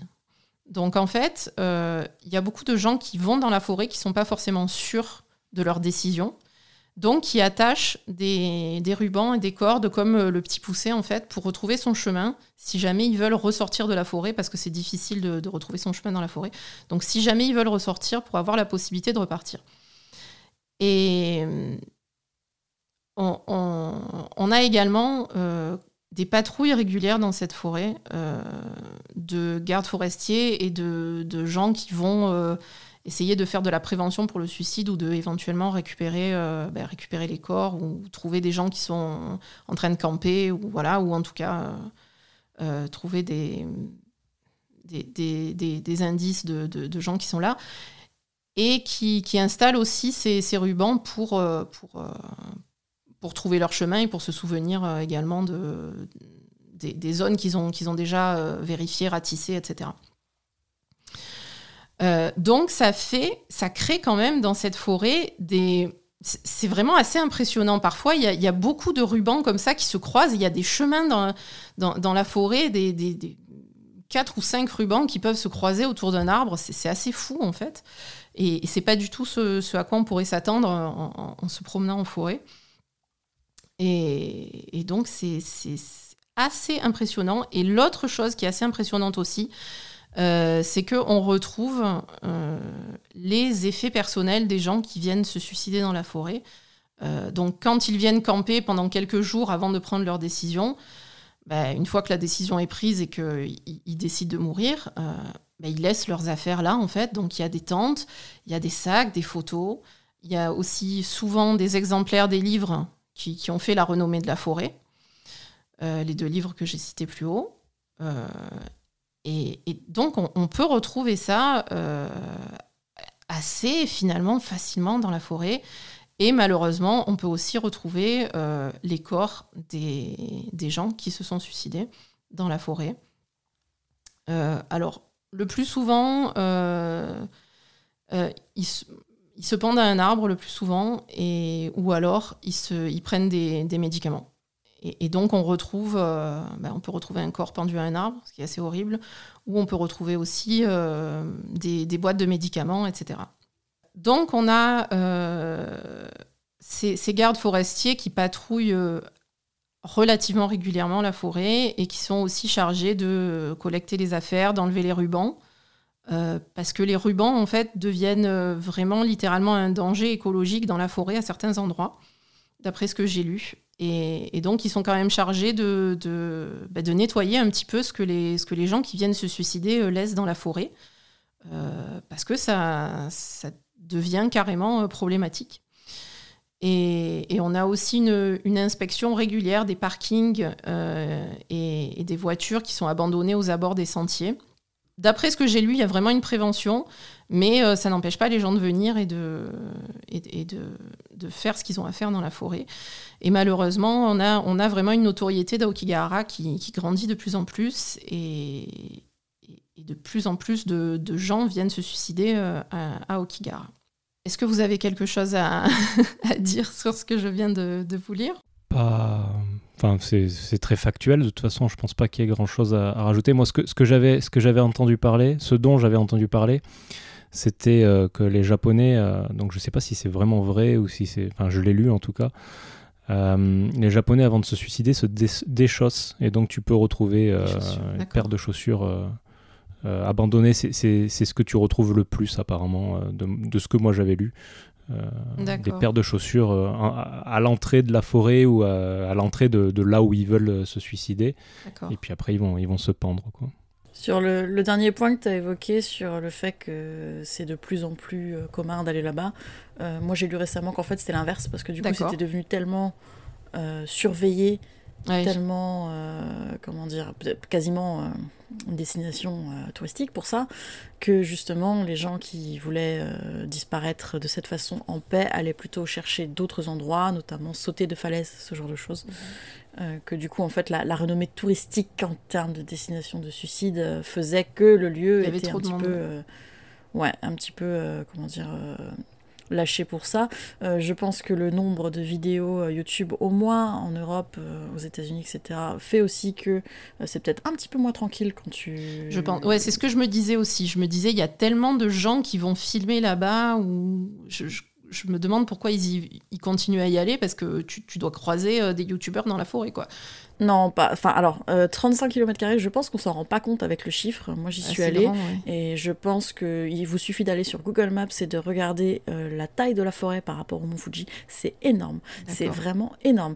Euh, je suis allée chercher mes photos, du coup, parce que comme j'y étais allée. Alors, j'y suis pas allée pour faire du tourisme euh, comme ça, hein, glauque. Je tiens à dire que j'y suis allée parce que j'étais en vacances pas loin. Et que, comme tu le dis, il y a des grottes ouais. qui sont très sympas à visiter. Alors, en fait, comme je dis, bah voilà, c'est très très grand. Donc, du coup, les grottes sont dedans. on s'est fait un petit bout de randonnée entre guillemets euh, dans cette forêt là parce que je voulais voir aussi cette forêt mystérieuse dont on parle euh, de mhm. mes yeux vus il y a des chemins de randonnée. Et si vous ne sortez pas des chemins de randonnée, a priori, il n'y a vraiment aucun, souci. Alors, tu, tu, parlais de sentiment euh, de malaise. Je l'ai eu, sentiment de malaise. Mais honnêtement, c'est parce que j'avais peur de tomber sur un truc que je voulais pas voir. c'est ça. Bah, après, c'est vrai que à, partir du moment où tu as une espèce d'aura qui se transmet en fait sur un endroit, ouais, tu, tu y vas, tu es, mal de base parce que tu tu connais toutes les histoires. C'est un risque, tu vois. évidemment. Alors, euh, ce, que, ce que je crois pas que tu l'évoquais, mais comme tu dis, c'est touristique, mais c'est aussi, voilà, tu as beaucoup de chemins qui sont très agréables à faire parce que mhm. même si c'est un peu bizarre comme endroit, bah, c'est une belle forêt. Hein. C'est très beau. Il faut un peu replacer, euh, faut un peu replacer le truc. Hein. C'est une très belle forêt sur un lieu volcanique, c'est pas courant. Mhm. Un petit peu plus au Japon parce que c'est un pays qui est, qui est formé euh, beaucoup par le, par le magma. Mais c'est une très belle forêt. Alors, effectivement, j'ai vu les panneaux. Ouais. Euh, c'était pas compliqué à trouver, hein. ils sont juste à côté. en fait, ils sont pas sur les sentiers. Il faut que tu te déplaces un peu. C'est pour les gens qui veulent justement rentrer dans la forêt sans passer par les sentiers. Parce qu'a priori, si tu veux disparaître, c'est comme ça qu'il vaut mieux, euh, ouais, dès que tu, le faire. Dès que tu bifurques et que tu, tu rentres dans la forêt, en fait, là, il y a des panneaux, c'est ça? Voilà, alors le panneau que j'ai en photo, parce que je l'avais quand même pris pour la postérité, mhm. c'est marqué euh, on peut régler vos problèmes d'argent. on peut régler vos problèmes d'argent. Nous aussi, on a été aidés. Donc c'est comme si ça avait été rédigé par quelqu'un qui justement avait eu cette idée. Et en dessous, effectivement, il y a un numéro de téléphone euh, qui est euh, qui est pas marqué pour les gens qui veulent euh, se suicider, tu vois. C'est marqué pour les gens qui qui sont handicapés, par exemple, qui ont des problèmes d'argent, etc. D'accord. là aussi, c'est pas, pas clair, quoi on dit pas c'est Pas, c'est pas euh, marqué ne vous suicidez pas. Hein. C'est nullement marqué ne vous suicidez pas sur le, mhm. sur le panneau. C'est marqué euh, vous avez des problèmes, on peut vous aider. Nous, on a été aidés. Euh, appelez absolument ce téléphone avant. Avant. C'est pas marqué avant quoi. C'est marqué en Mazua. Donc en priorité, appelez ce numéro de téléphone. et c'est surtout un problème d'argent. Tu parlais d'honneur, il y a aussi les problèmes d'argent. Hein. Mhm. Surendettement, c'est un problème aussi en France. Oui. Euh, donc ouais, je, je sais pas si Mathieu y a été, moi du coup j'ai fait... Euh, d'accord. Euh, alors après, on y passe sans y passer, hein, parce qu'elle elle, entoure littéralement mon Fuji. Je sais pas si tu as été à Kawaguchiko par exemple, Mathieu, région des Cinq Lacs. Oui. Bah là, tu, tu, es déjà dans, dans, la forêt d'Aokigala en fait. D'accord. Bah, je savais pas. Donc à Kawaguchiko, Donc la par cave, exemple, la cave des chauves-souris est pas loin Elle est dans Aokigala. Ah bah alors j'y suis allé sans savoir. voilà. ah ok. en fait, euh, si, si, on a été dans la même cave, parce que je suppose qu'il y en a beaucoup, euh, tu traverses la route et c'est la forêt d'Aokigala en face. D'accord, ok. Bah oui, je suis allé dedans. Euh, j'imagine c'est la bordure, mais j'étais j'étais dedans. Donc tu, tu, disais, ouais, pour, pour, pour, disparaître là-bas, a priori, ouais, il suffit de sortir du, du, chemin de randonnée. Après, on te conseille vraiment pas, si, si, jamais ça vous prend, on vous conseille vraiment pas de sortir de ces chemins tracés, parce que, mhm. sans déconner, tu te perds facilement. C'est-à-dire que même sur le chemin, il y a des moments où tu te demandes si tu sais où tu vas ou pas. c'est très très dense. Euh, pour euh, habiter en campagne en France et faire beaucoup de balades euh, en forêt, je me suis rarement retrouvée à un endroit où même sur le chemin, tu te demandes si tu vas sortir un jour de, cet endroit. Effectivement, les téléphones ne marchent plus, même sur les chemins balisés. on n'avait pas de boussole, mais je suppose que si le téléphone marchait pas, la boussole marchait pas non plus. C'est enfin féerique dans, dans, le mauvais sens du terme, quoi. C'est fantomatique, effectivement. C'est une ambiance très particulière, unique, que j'ai jamais retrouvée dans une autre forêt que j'ai visitée. Bah, c'est, Moi, ça me donne très envie d'y aller, pas pour euh, voir des cadavres, hein, mais pour, euh, pour voir vraiment le... l'ambiance que... qui est décrite là, c'est ça paraît vraiment un peu surréaliste et, c'est mm. bah, c'est le fait que ce soit aussi sur un volcan. Hein. C'est vrai que c'est pas courant une forêt mm. comme ça sur euh, au pied d'un volcan. Euh, je tiens à le dire pour ceux qui, qui se tenteraient, c'est vraiment pas facile de tomber sur un de ces euh, Hein. Si jamais vous êtes chercher. glauque dans la vie et que vous cherchez absolument à en voir un, va falloir sortir des chemins, c'est sûr et certain. Et effectivement, a priori, comme tu le disais, quand tu tombes sur un de ces bandeaux, rubans, euh, ça peut euh, ça peut jouer. Ça peut mener, oui. Ben, c'est ce que font mm. euh, moi toutes les vidéos de youtubeurs que j'ai vues, ils suivent les rubans. Hein. Personnellement, j'approuve vraiment pas de ces vidéos. je comprends mm. l'envie de reportage de certains, mais enfin on en avait parlé en off. Il y a mm. beaucoup de ces youtubeurs qui vont vraiment dans le sens as quoi. Ah oui oui non non après. Après, je, je parle pas de gens qui ont filmé des cadavres, ça c'est vraiment horrible, mais il y en a beaucoup qui, alors moi, la vidéo que j'aimais bien, dont on parlera tout à l'heure, c'est euh, Exploring with Judge. J'aime bien ce mec, je trouve que c'est... Bon, après c'est un YouTuber, donc il est un peu extraverti, mais il fait, il fait les choses assez correctement. Et en fait, lui, il disait, euh, j'ai envie de suivre les, rubans pour, euh, pour voir si je peux aider quelqu'un, en fait. Bon, c'est ce qu'il dit, mais après, c'est vrai qu'il montrait beaucoup justement de ces, de ces camps, de, de, ces affaires éparpillées, etc. Donc c'était vraiment. Enfin, moi, j'ai trouvé intéressant de voir à quel point euh, c'était. Euh, enfin. c'était triste en fait. Tu voyais vraiment mm. ces gens qui avaient laissé leur vie là et voilà. Et lui, il avait pas, il n'était pas tombé sur un cadavre, mais bon, c'est. Euh, j'avais regardé cette vidéo parce que tu nous l'avais envoyée. Ouais. Et alors, euh, aussi glauque que ça puisse paraître, je pense qu'il y a des gens aussi qui vont camper là-bas pour le sensationnel, euh, pour se faire peur, plus qu'autre chose. Mm. Donc, euh, le... alors, autre sujet, hein, mais le, comment dire, la décharge et laisser ses déchets au Japon, c'est quelque chose de très courant. ah bon? Ça alors? Ah oui. les gens qui campent ou qui vont en forêt, en général, ne sont pas très propres. Donc, je serais même pas surprise que des gens se soient dit, viens, on va camper là-bas et qu'ils laissent tout sur place après. Oh, sérieux? Ça alors, j'aurais jamais cru, tu vois. je pensais que les Japonais, ils étaient super propres et super respectueux de tout. Ah, c'est un sujet, c'est un sujet aussi. Je pense que Mathieu sera d'accord avec moi. Euh, dès que tu sors un peu non, c'est pas. C'est, tout est lié au tatemae encore, c'est-à-dire que dès que dès qu'ils sont pas vus ou dès que il n'y a pas de pression sociale, ils sont comme tout le monde, hein. on est tous pareils. Hein. Enfin oui non, moi je laisse pas. je laisse pas mes, je laisse pas mes merdes dans la forêt. oui non mais bon, ouais, mais ce que je veux dire. Voilà, on parlait d'individualité et de groupe. Effectivement, le japonais, enfin le japonais, j'aime pas dire ça, ça fait très général, mais euh, dès que tu sors du groupe et de là où tu es regardé et tu es vu, tu différent. peux te comporter euh, de manière différente. Et euh, dès que tu sors de Tokyo et que tu pars en voiture, tu vas voir des sacs de déchets sur le côté. Euh, des... Je, je, fouillais, enfin, je nettoyais mon Twitter hier, je suis tombée sur un tweet que j'avais posté, mais une fois j'étais dans le train, le mec a bu, il était très tard, on n'était pas beaucoup dans le train, le mec a bu son café, il a posé la canette et il est sorti du train. Ouais. Euh, c'est pas euh, surprenant. Euh, du coup, quand tu m'as montré, enfin, quand tu m'as envoyé cette vidéo et que j'ai vu le camp, moi, le premier truc que je me suis dit, c'est pas quelqu'un est venu là et a changé d'avis, c'est trois jeunes cons sont venus là, jeunes cons, jeunes connes. La connerie n'a pas de sexe, hein, sont venus là et ont tout laissé sur place parce qu'ils avaient la flemme de, de ranger en partant. Ouais, d'accord, ok, oui, parce que nous, en voyant ça, on se dit, ouais, il y a plein de gens qui viennent là et que, qui abandonnent leur truc et qui, se suicident, etc. Et en fait, euh, en fait, oui, ça peut très bien être des gens qui sont venus camper et qui ont laissé leur bordel là, d'accord. Voilà, le sensationnalisme, euh, alors, on, parle de youtubeurs, on va beaucoup parler de youtubeurs, je pense, américains, français, etc., francophones, pardon, euh, etc. mais le sensationnalisme fait aussi partie de la vie des Japonais pour le coup, enfin, des vidéos de pseudo-fantômes sur YouTube. Alors, c'est moins, j'ai l'impression que c'est moins buzz, mais il y en a beaucoup aussi. Donc je ne serais pas surprise que, comme certains de nos représentants euh, vont aller faire les cons dans la forêt et filmer, je ne serais pas surprise qu'il y ait des Japonais, ou d'autres nationalités d'ailleurs, euh, qui le font.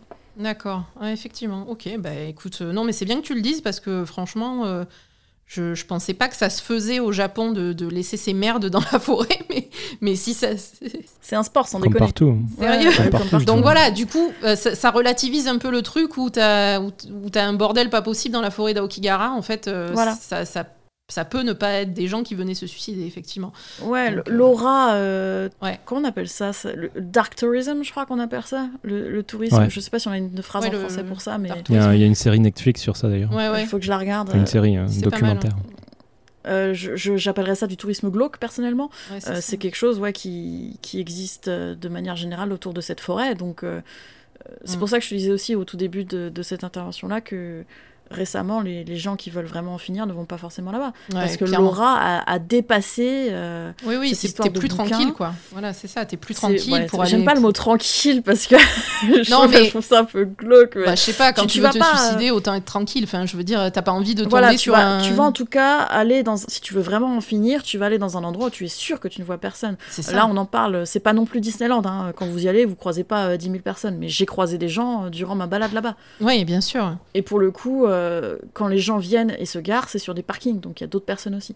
Mm. Donc, ouais, c'est peut-être un petit peu moins, entre guillemets, euh, l'endroit idéal pour en finir, tel que ça l'a été. euh, tu disais, années 80, le bouquin, ça a quand même euh, 30 ans, euh, 40 ans maintenant. Euh, 90.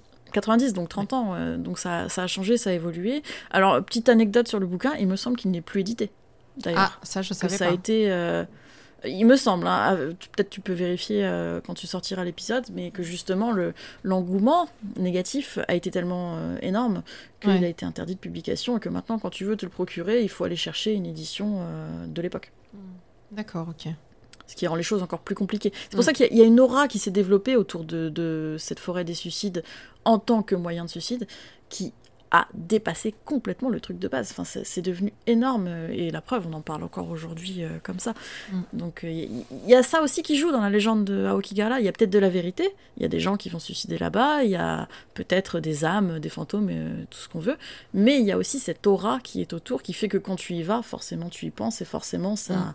ça influe sur ta façon de, de percevoir l'endroit. Euh, donc la, la réputation de, de hantise et de malédiction qui est attachée à cette forêt euh, remonterait quand même euh, bien, bien loin dans le temps, puisque euh, moi j'ai vu sur internet que les familles rurales euh, y pratiquaient l'ubasute. Donc euh, les personnes âgées ou malades étaient emmenées et abandonnées à la mort dans les bois pour réduire le nombre de bouches à nourrir pendant les périodes de grande famine.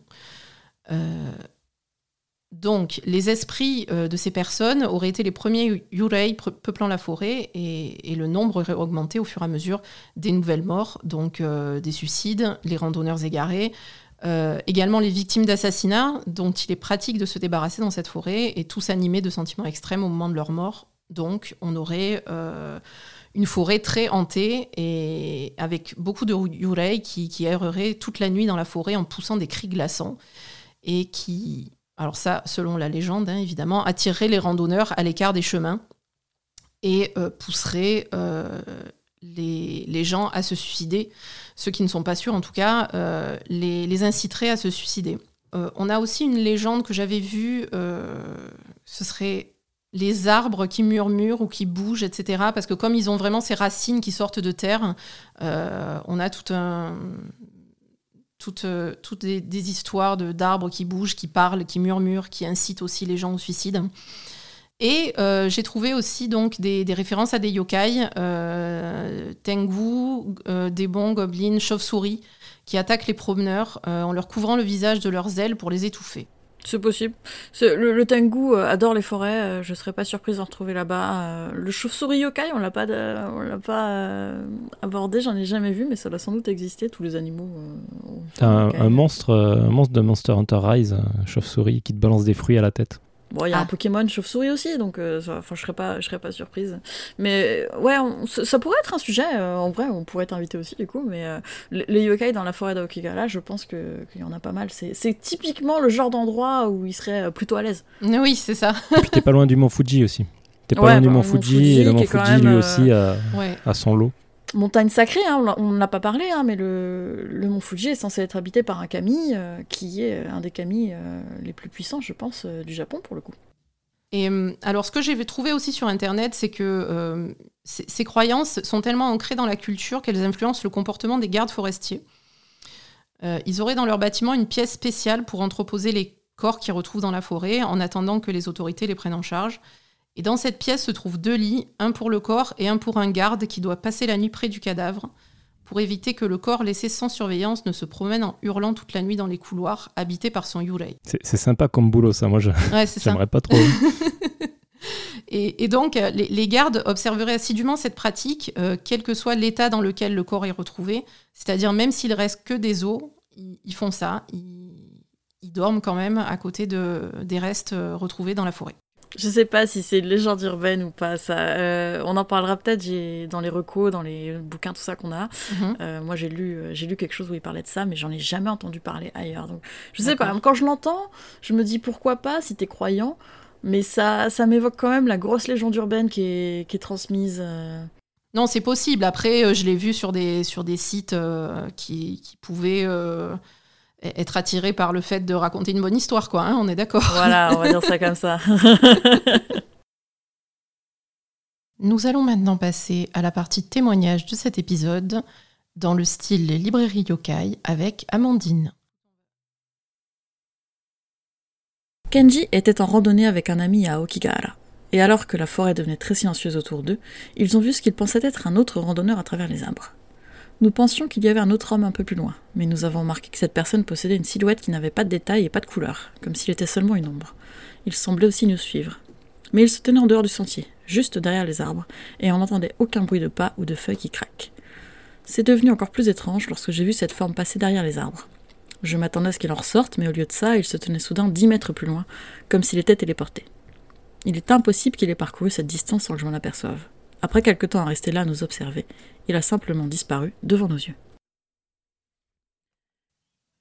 Keiko était en randonnée avec deux autres personnes. Nous avons entendu ce qui ressemblait à une femme qui pleure. C'était étrange et ça nous a vraiment inquiétés lorsque c'est devenu plus fort. Nous pensions que quelqu'un était peut-être en détresse, alors nous avons avancé le long du sentier pour voir si nous pouvions trouver cette personne. C'était bizarre parce que plus nous progressions vers la provenance du son, plus il semblait s'éloigner. Et nous nous enfoncions de plus en plus dans les bois. Ce qui rendait la situation encore plus effrayante, c'est que les pleurs semblaient devenir plus désespérés à mesure que nous avancions. Nous avons appelé la personne, mais n'avons pas obtenu de réponse. Seulement les pleurs qui continuaient. Après nous être aventurés assez profondément dans les bois, nous avons enfin eu l'impression de nous rapprocher de la source des pleurs qui était de plus en plus fort. Mais ils se sont arrêtés soudainement. Nous étions déconcertés, puis mon ami a pointé quelque chose du doigt, et là, il y avait une corde nouée à un arbre qui soutenait les restes d'une femme. Nous sommes partis prévenir les autorités. Je me suis toujours demandé si nous avions entendu le fantôme de cette femme qui nous menait jusqu'à son corps. Michio part seul pour une journée de randonnée à Okigahara depuis Tokyo un jour d'été. Il se décrit comme une personne optimiste, qui aime s'amuser et n'a pas du tout d'idées moroses ou suicidaires. Mais les choses ont changé pendant sa marche. J'ai commencé à avoir ces souvenirs de personnes que je ne connaissais pas. Ils arrivaient juste très clairement dans ma tête. Tandis que je marchais, j'ai ressenti un sentiment immense d'abattement et des images de tristesse dans ma tête. C'était insupportable. Mais ce qui était encore pire, c'est que j'entendais un murmure à mon oreille. Une voix insistante qui me disait d'en finir et j'ai commencé à penser que je voulais mourir. Je me sentais poussé au suicide et je l'aurais peut-être fait si j'en avais eu les moyens. Je suis resté assis par terre dans la forêt pendant que cette voix me parlait. C'était le moment le plus terrible de solitude et de désespoir que j'ai jamais vécu. Heureusement, un autre randonneur est arrivé. Cette vague de tristesse a disparu et j'étais de nouveau moi-même. Je ne sais pas l'expliquer, mais c'est comme si quelque chose m'avait visité dans cette forêt et avait essayé de me prendre. On remercie Amandine pour cette narration. non mais c'est bien, ça fait, ça fait vraiment ambiance euh, librairie yokai, c'est cool. Donc ça, c'était les témoignages euh, qui, ont, qui étaient extraits d'un article de Brett Wanser pour le site Mysterious Universe. C'est un monsieur qui vit au Japon et qui aurait recueilli ses expériences euh, auprès des trois témoins euh, dont Amandine nous a raconté les histoires. Ensuite, il y a euh, plusieurs, plusieurs choses que j'ai vues sur YouTube dont je voulais parler. On a parlé de la vidéo d'Exploring with Josh tout à l'heure. justement où tu as un peu, vous avez un peu démystifié le, après, on ne sait pas, hein. ça peut être l'un mm. comme l'autre, mais je trouvais ça ah intéressant d'apporter entre guillemets un regard un petit peu différent sur la situation. c'était très intéressant parce que franchement, moi, j'y aurais pas du tout pensé en fait, euh, en ayant cette, euh, cette vision extérieure du Japon euh, super propre et machin, etc. Alors que c'est vraiment quelque chose auquel j'aurais pas pensé du tout. Et, maintenant que vous me l'avez dit, bah, après, il, il, a tourné la vidéo en bah forcément, il, faut qu'il vende un peu. Hein, donc même s'il montrait la vérité, euh, voilà, il, il, avait son air un petit ah peu bah, affolé en mode est-ce qu'il y a quelqu'un dans la tente ou pas euh, C'est vrai que moi, j'y ai même pas trop pensé quand j'ai vu la tente. Quoi. Je me suis dit qu'en plus, si tu voulais disparaître, t'allais pas le faire dans une tente comme ça. Mais Oui, voilà. Après, c'est vrai que pas t'es pas dans la tête des gens qui font ça aussi. Hein. Non, mais c'est vrai que vous, comme vous êtes là-bas, vous avez quand même plus l'habitude de côtoyer des Japonais, de voir la juste comment ça se passe, quoi. Parce que c'est vrai que nous, on voit, on voit les choses de loin. Euh, euh, puis on a vraiment le filtre de, euh, enfin moi en tout cas, hein, le filtre de, du Japon un petit peu fantasmé, super propre, etc., super respectueux, les mangas, les machins, enfin voilà, c'est finalement des choses qui mm, mm, reflètent mm. pas exactement la réalité, ça c'est sûr. Donc donc c'est vraiment intéressant ben, de se dire ouais, en fait tous ces, tous ces déchets qu'on trouve dans la forêt, ça peut aussi être des gens qui sont venus camper et qui ont, les, qui ont laissé leur, euh, leur truc là. Quoi. Donc euh, ça relativise un petit peu euh, la situation. Donc donc c'est pas mal. c'est bien. après Après, pour le coup, dans cette vidéo-là, il n'y a rien qui fait très très mm. peur. C'est vrai que c'est très factuel, il y va, il montre ce qu'il trouve. Effectivement, il est tombé sur un reste de, de campement. c'est pas eux qui, je crois que c'est pas eux qui ont des ossements floutés. Non, non, non. Euh, mais il y en a après, euh, toutes les vidéos que tu vas voir, euh, c'est. Il... y, a, eu une mode en fait pendant un temps, il fallait aller à Okigahara et trouver un cadavre pour le montrer en vidéo. c'est un peu triste, mais voilà, ça fait vendre. Mais du coup, c'est vrai qu'il y a eu une petite course au sensationnalisme autour de, cet endroit qui n'a pas du tout aidé, je pense, la, réputation. non, après, c'est sûr que franchement, quand tu, quand tu cherches sur Internet, tu as de ces photos, bon, c'est je sais pas, c'est pas cool à montrer déjà. Et, ouais, tu te dis, mais comment ils ont pu prendre une photo de ça, les gens, quoi? Je veux dire, c'est, horrible en fait. Ouais, et puis c'est tellement triste. Enfin, je veux chacun, chacun trace le respect où il a envie de le tracer aussi. Bien sûr. Non, mais après, c'est vrai que bon. Pour, euh, pour des gens qui font des vidéos YouTube, forcément, l'attraction est trop, est trop importante pour, pour euh, je sais pas, enfin, c'est, pas bien, mais je, on va dire, je, peux envisager que, qu'ils aient envie de le faire, quoi, même si c'est, ça me plaît pas, mais voilà. Quoi. Euh, alors après, par contre, une vidéo qui est, pas mal, et c'est le, documentaire de la chaîne Vice. Donc, euh, en fait, euh, dans ce docu-là qui est sur YouTube, hein, on montre, c'est un géologue en fait qui bosse dans la forêt et qui bah, qui fait un petit peu partie, alors je ne sais pas s'il si, fait partie officiellement ou si c'est il fait ça sur son temps libre ou quoi, il fait un petit peu partie des gens qui patrouillent un peu la forêt et qui parlent aux, aux, campeurs et aux, gens qui viendraient potentiellement euh, pour se suicider dans la forêt. Et pendant ce documentaire, euh, et, donc tout le documentaire, en fait, euh, enfin une partie du, documentaire, on suit ce monsieur qui présente un petit peu la forêt, etc. Et, à un moment, il tombe sur une personne, un, jeune homme dans une tente. Et il, va le voir et il dit bon bah c'est bizarre qu'il soit là dans sa tente, je, vais, le voir. Donc la, caméra reste en arrière, on n'entend pas trop ce qu'ils disent. Et il va voir le, gars dans sa tente. Le gars s'enferme tout de suite dans sa tente. En fait, dès qu'il voit quelqu'un arriver, il ferme sa tente euh, et, et il reste dedans. Il se parle à travers la toile.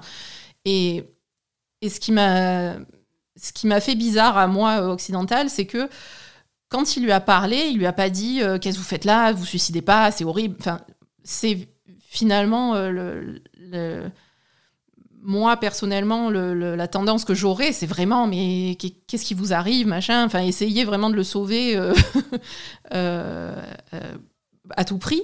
Et, là, le, géologue, il était justement, il, lui parlait gentiment, mais très calme. Il n'a pas mentionné le suicide. Il a absolument pas. Enfin voilà, il lui a dit bonjour, est-ce que ça va? Qu'est-ce que vous faites Enfin, même pas qu'est-ce que vous faites là, parce que je pense que c'est trop intrusif, mais, mais vraiment, euh, est-ce que tout va bien euh, Je je, suis pas loin si vous voulez m'appeler, enfin, etc. Enfin, vraiment une, une conversation.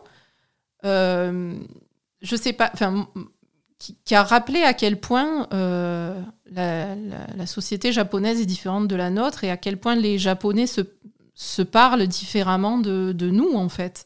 Et, à quel point ils veulent pas faire intrusion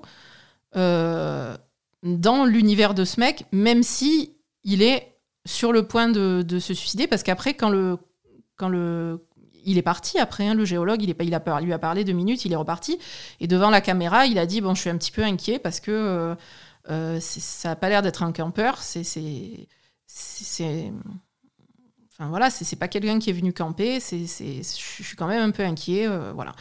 Et donc il y avait quand même, il sentait qu'il y avait un problème avec ce gars, mais il sait pas, euh, il n'est pas allé jusqu'à, on va dire, s'introduire dans sa vie privée pour lui dire de pas se suicider en fait. Donc, est-ce que moi, c'est quelque chose qui m'a beaucoup marqué dans cette vidéo et qu'est-ce que tu en penses toi? Est-ce que ça dénote vraiment la, façon de, de, voir les choses des Japonais en fait? Bah, c'est comme ça que j'imagine que quelqu'un m'aborderait si jamais il me trouverait. C'est vrai que c'est très représentatif, entre guillemets, de la façon de, de, de, de handle, mhm. de gérer ce genre de situation. Euh, tu vas pas confronter les gens, surtout pas sur ce genre de sujets qui sont extrêmement euh, mhm. sensibles, hein, ça, on va pas se mentir. Et euh, pour le coup, tu disais géologue qui, par la. Moi, je pense que c'est par la force des choses, en fait, qui fait ce double boulot un peu volontaire, c'est-à-dire que. Il bosse dans la forêt, il n'a pas forcément envie non plus de tomber sur des, sûr. des personnes qui, qui, ont perdu mhm. la vie tout le temps. Donc, je pense que si tu as un minimum d'empathie, ouais, tu es obligé en fait de faire cette espèce de, de, volontariat. Et tristement, ouais, il est géologue et il se retrouve à, faire ça. Moi, j'ai eu beaucoup d'empathie pour ce monsieur quand même qui qui a beaucoup de force, vrai. je pense, de, de, vivre euh, dans, dans l'appréhension. Je sais pas s'il a encore la peur, mais en tout cas l'appréhension de, de trouver euh, de trouver des gens comme ça. Et oui, oui, je pense que je te rejoins sur ce que tu dis. C'est beaucoup de retenue, beaucoup de. Puis après, peut-être l'expérience qui parle, peut-être qu'il sait aussi qu'en confrontant les gens directement, euh, mm. ça, ça fonctionne. Je ne sais pas, je, je, ne suis pas dans sa situation, mais peut-être que l'expérience parle, effectivement. Ouais, sûrement. Sur la façon d'aborder les gens et, et de peut-être pas mettre le sujet sur la table euh, directement. Ouais, puis après. Euh, après, il y a peut-être. après, je me disais que, par exemple, quelqu'un qui est là pour, pour en finir et qui voit qui voit juste quelqu'un lui parler, en fait, il y a, peut-être euh, il y a peut-être quelque chose qui déclenche, tu vois, euh, juste euh, soit la sensation de pas être seul et de pas avoir son intimité, soit juste bah, le, contact avec quelqu'un d'autre, j'en sais rien, ça, ça, peut changer en fait la façon de voir les choses à ce moment-là, je sais pas. Mm. C'est peut-être le retour ouais, au mm. contact humain. Je, je sais pas parce que je, je suis pas dans la situation de quelqu'un qui est allé dans la forêt de Okikala pour faire ça. Je suis pas dans la situation de ce géologue, mais oui, euh, c'est ce que ça m'a évoqué aussi quand je l'ai vu. quoi. C'est de, de pas. Euh, Moi, ça, ça m'a peut-être moins choqué, comme tu dis, avec le filtre que j'ai d'avoir vécu 7 ans au Japon. Ça, ça me paraît normal, entre guillemets, mais. Est-ce que ça marcherait si t'arrivais et que tu disais au mec, euh, tu veux te suicider, c'est pas bien? Je suis pas certaine non Ah non, mais moi, le mec, je le prends, je le sors de sa tente et je le sors de la forêt. Hein. C'est ça le problème. et, Alors que peut-être voilà, c'est ça, tu vois. J'appelle, j'appelle sa famille, j'appelle sa femme, euh, sa mère et compagnie, quoi, tu vois. Alors que le mec, il était juste là pour camper, c'est ça on, l'a dit, redit, hein, mais c'est vrai que l'aura, l'aura de, Destination mm. Suicide euh, existe, mais c'est une forêt à la base. C'est pas. Euh, c'est pas comme si un jour quelqu'un avait créé la forêt et avait dit elle ne sert qu'à ça. Donc, euh, comme moi j'ai pu y aller, comme d'autres personnes ont pu y aller, tu peux y aller uniquement pour te faire une petite balade dans un endroit où tu es tranquille et où effectivement, je crois qu'on a, on a pas réabordé, tu l'avais dit tout au début, mais le silence est mhm. omniprésent. Oui, ça c'est. loin d'absolument. Ça doit être impressionnant ça d'avoir ce silence comme ça. Si tu arrives à passer au-delà de ce euh, sentiment peut-être un peu d'appréhension et de, voilà de mm. bizarrerie, c'est très reposant comme ah endroit. C'est très très reposant parce que tu n'as pas de soleil direct, tu as le silence, euh, ton téléphone oh, marche putain, il faut que j'y aille. Euh, je vais aller habiter là-bas quoi. Ah, si tu veux t'isoler un peu, si tu veux t'isoler un peu que t'as pas trop peur de tomber voilà sur quelque chose que t'as pas envie de voir, bah, c'est pas mal. C'est clair. Alors je crois, je crois avoir trouvé des paires de chaussures quand j'y étais. Ah d'accord. Ben, moi j'ai vu une photo justement avec euh, plusieurs paires de chaussures alignées. Alors je sais pas si c'est vraiment là aussi si c'est pas une mise en scène de quelqu'un qui a aligné des chaussures hein, pour pour prendre sa photo. Hein. Mais c'est aussi le problème, c'est que tu as des gens qui sont assez mal intentionnés pour, euh, pour, pour, te dire qu'ils seraient capables de prendre une paire de chaussures ah dans leur sac et de la mettre juste dans le but de faire flipper quelqu'un qui passe par là. Hein. On, vit un peu dans un monde de merde. ah oui, non mais ça c'est clair. non mais t'as as des gens voilà qui sont qui sont comme ça et euh, c'est vrai que parce que ça fait assez longtemps que j'y suis allée ingérer les photos, mais ça fait quand même relativement euh, plusieurs mhm. années c'est sûr. Et quand je te parlais de sentiment de malaise, de trouver quelque chose, je me demande si c'est pas après avoir vu une chaussure ou une paire de chaussures et m'être dit ah mais oui c'est sûr parce que merde. Même si euh, tu, te dis c'est peut-être quelqu'un qui l'a mis comme ça pour pour s'amuser, tu te dis aussi bon il y a, peut-être quelqu'un qui est mort quoi donc c'est Ouais, je, pense que décemment, personne n'a envie de faire ce genre de découverte. Et je n'y étais pas allée dans, ce, euh, but, non plus, parce que oui, il y a des gens qui, qui, vont dans ce but. Quoi. Moi, c'était plus, euh, voilà, cette forêt mhm. mystique, je voulais la voir. Euh, je voulais pas voir le côté suicide, je voulais voir le côté justement forêt, parce que pour le coup, en tant que entité vivante ou non, ça dépend, mais Mhm. biologique, c'est impressionnant. C'est Ouais. une une flore qui est absolument impressionnante. Ouais, ouais, c'est clair. Ben justement, euh, j'avais trouvé euh, sur, euh, sur Internet des, des photos. euh, bon, je l'avais mis dans la section pop culture, mais on peut en parler maintenant. Des, des photos en noir et blanc de la forêt d'un photographe qui s'appelle Thomas Lazare. Mais c'était incroyable en fait. Et c'est vrai que quand on voit la forêt en elle-même, enfin moi en tout cas, ça me donne vraiment envie de d'y aller, hein, parce que j'aime bien un peu ces, ces- ces paysages. déjà, le silence, j'adore ça. Et des, des trucs un petit peu irréels comme ça, où tu as l'impression d'être entre deux mondes en fait. Et, et, et effectivement, ouais, ça fait pas plaisir de, de- de trouver un cadavre là-dedans, mais c'est vrai que franchement, euh, être dans cet endroit comme ça, ça doit être vraiment euh, intéressant et impressionnant, quoi. Donc, il n'y a, y a pas que ça. Mais la preuve que c'est pas forcément si euh, glauque et tout que ça, c'est que bah, Mathieu y est allé. Ah, il s'est même pas rendu compte qu'il était là, ouais. C'est ça. Parce que c'est juste Mm. une forêt. Alors, elle est belle, elle est unique, mais c'est, ça reste Mm. juste une forêt. C'est pas non plus euh, voilà, le Disneyland Ouais, du suicide. ça. Quoi. Comme certains aimeraient nous le faire croire. C'est ça qui m'embête un peu avec tous ces reportages Clairement. sur euh, la forêt euh, d'Aokigahara en, en vidéo, c'est qu'en général, les gens s'attardent pas du tout sur le fait que c'est une forêt magnifique et qu'il y a beaucoup de choses à faire, notamment des randonnées super à faire là-bas. Oui, oui, non, c'est clair. Euh, avec cette cave de chauve-souris, etc. Ils sont tout de suite dans le sensationnel, euh, c'est la forêt des suicidés, Mm. on y va, machin. Je trouve ça dommage qu'ils passent pas 5-10 minutes à, à parler de, de tout ce qu'il y a autour, Oui. en fait. Non, non, c'est vrai, Avant. t'as raison. Bah, c'est voilà, c'est aussi pour ça que je voulais faire cet épisode là-dessus parce que euh, euh, bah, je voulais aussi que tu me donnes ton, ton avis et ton, ton ressenti, tout ça par rapport à ça. Et effectivement, nous, euh, en tant qu'occidentaux, tout ce qu'on voit quand on entend à Okigara, c'est les suicides, etc. Alors que il y a tellement d'autres choses euh, dans, dans ce lieu et, et voilà quoi. Comme, comme beaucoup de choses qui malheureusement sont victimes entre guillemets du sensationnalisme, c'est un peu dommage que ça dénature un peu le, le Mhm. truc de base en fait, c'est que les gens s'attardent pas à, à rappeler que euh, un endroit n'est pas connu que pour telle ou telle chose.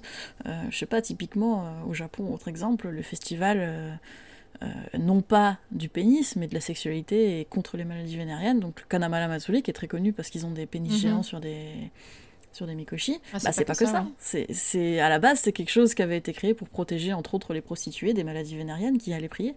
C'est pas du tout euh, une fête du pénis géant euh, et des nanas qui sucent des sucettes de pénis toute la journée. Enfin, je veux dire, euh, tu vois, c'est un, un peu dommage. C'est, le problème entre guillemets d'internet et j'aime pas dire ça, mais le problème souvent des reportages, des articles, des vidéos, c'est que bah tu vas pour faire vendre, tu vas aller parler que ça. de ce qui fait vendre et c'est un peu. Non, c'est ça. Mais c'est clair, hein, c'est vrai que tu, tu vas focus sur, sur un sujet qui est. Enfin voilà, qui fait, qui fait cliquer, et voilà, et du coup, tu, tu, tu perds un peu le reste, et, et, et ça retranscrit pas vraiment la, la réalité et le, et le reste des choses, quoi. Voilà. et tout ce qu'il y a autour. Mm. Donc c'est pour ça que j'hésite pas trop à dire, si vous êtes, enfin pas maintenant, hein, mais euh, si vous allez au Japon, n'hésitez pas à aller Mm. faire un tour dans les chemins balisés de la forêt d'Aokigahara. C'est quelque chose qui Ouais. vaut le coup d'œil. C'est quelque chose que j'ai jamais retrouvé ailleurs. Même pas au Cambodge ou quoi, où t'as as aussi des, des trucs avec des racines, machin, mais c'est vraiment unique comme forêt sur euh, un volcan. Alors je- j'ai pas vu tout le monde, hein, mais euh, de, de ce que j'ai vu, en tout cas, j'ai jamais retrouvé Ouais, cette moi, ça me donne vraiment envie et je pense que euh, si on retourne au Japon, j'ai vraiment envie d'aller d'aller voir en restant dans les sentiers, je pense. Mais voilà, vraiment, Bah, et, et je le redis, a priori, sortir des Compliqué. sentiers, c'est le risque effectivement de tomber sur quelque chose, mais c'est surtout perdre, le risque ouais. de se perdre. Oui, et puis même, enfin, pour de vrai. d'après ce que je voyais, il y a vraiment des crevasses, des trous. euh, on le voit d'ailleurs sur, C'est sur, super sur les vidéos ouais, ouais, YouTube. Ils ont du mal à marcher, donc euh, il suffit que tu te prennes la cheville dans un trou et puis merci quoi. Donc euh, Et ça participe à l'aura, parce que c'est dangereux au sens Mm. où, effectivement, la forêt et la végétation cachent un peu les trous. Tu peux te retrouver à tomber dans une crevasse de 2 mètres, te fracasser la tête, et hop, tu voulais pas en oui, finir, oui, et mais puis personne as te retrouve jamais. Euh, c'est pour ça, voilà. Et voilà. C'est ça, ne sortez pas des chemins euh, balisés. Et alors, puisqu'on parle de forêt au Japon, euh, comme ça, un petit peu euh, Mhm. tentaculaire, je cite, alors j'y ai pas été, mais je sais qu'il faut la voir, c'est celle qui est à Yakushima, qui a inspiré notamment Ghibli, il Mhm. paraît, il paraîtrait, Princesse Mononoke, qui est une forêt du coup sur une île, euh, pareil, un petit peu... Alors là, on est plus au sud, donc on est plus dans le côté exotique, mais euh, on est dans le même genre de délire avec racines apparentes, mousse partout, du verre absolument partout, et où il faudrait pas trop sortir des sentiers balisés. Mais il y a moins l'aura euh, fantôme. Et pour le coup, tu as plus l'aura yokai. D'accord. Mononoke Hime, donc princesse Mononoke, avec les Kodama, etc. Donc une forêt qui serait habitée par des kami, évidemment, c'est la, la, croyance shintoïste endémique au Japon, mais qui du coup serait plus positive entre guillemets que Aokigahara. Ça, bon, du coup, on va passer à la section pop culture. Je sais pas si on a beaucoup de choses à dire, mais bon, alors bah, quelques quelques recommandations. Après, bah, vas-y, je te laisse faire. Je pense hein, pas m'avancer en disant que ça se vit. Parce que la forêt se vit. C'est compliqué de retranscrire son atmosphère euh, mm. ailleurs. Euh, je l'ai euh, je l'ai évoqué vite fait. pour le côté Onryo, parce que comme ça on partira sur Aokigahara mm-hmm. après. The Grudge, effectivement, c'est un super film. Avec Sarah Michelle Gellar, donc Buffy contre les vampires pour les connaisseurs.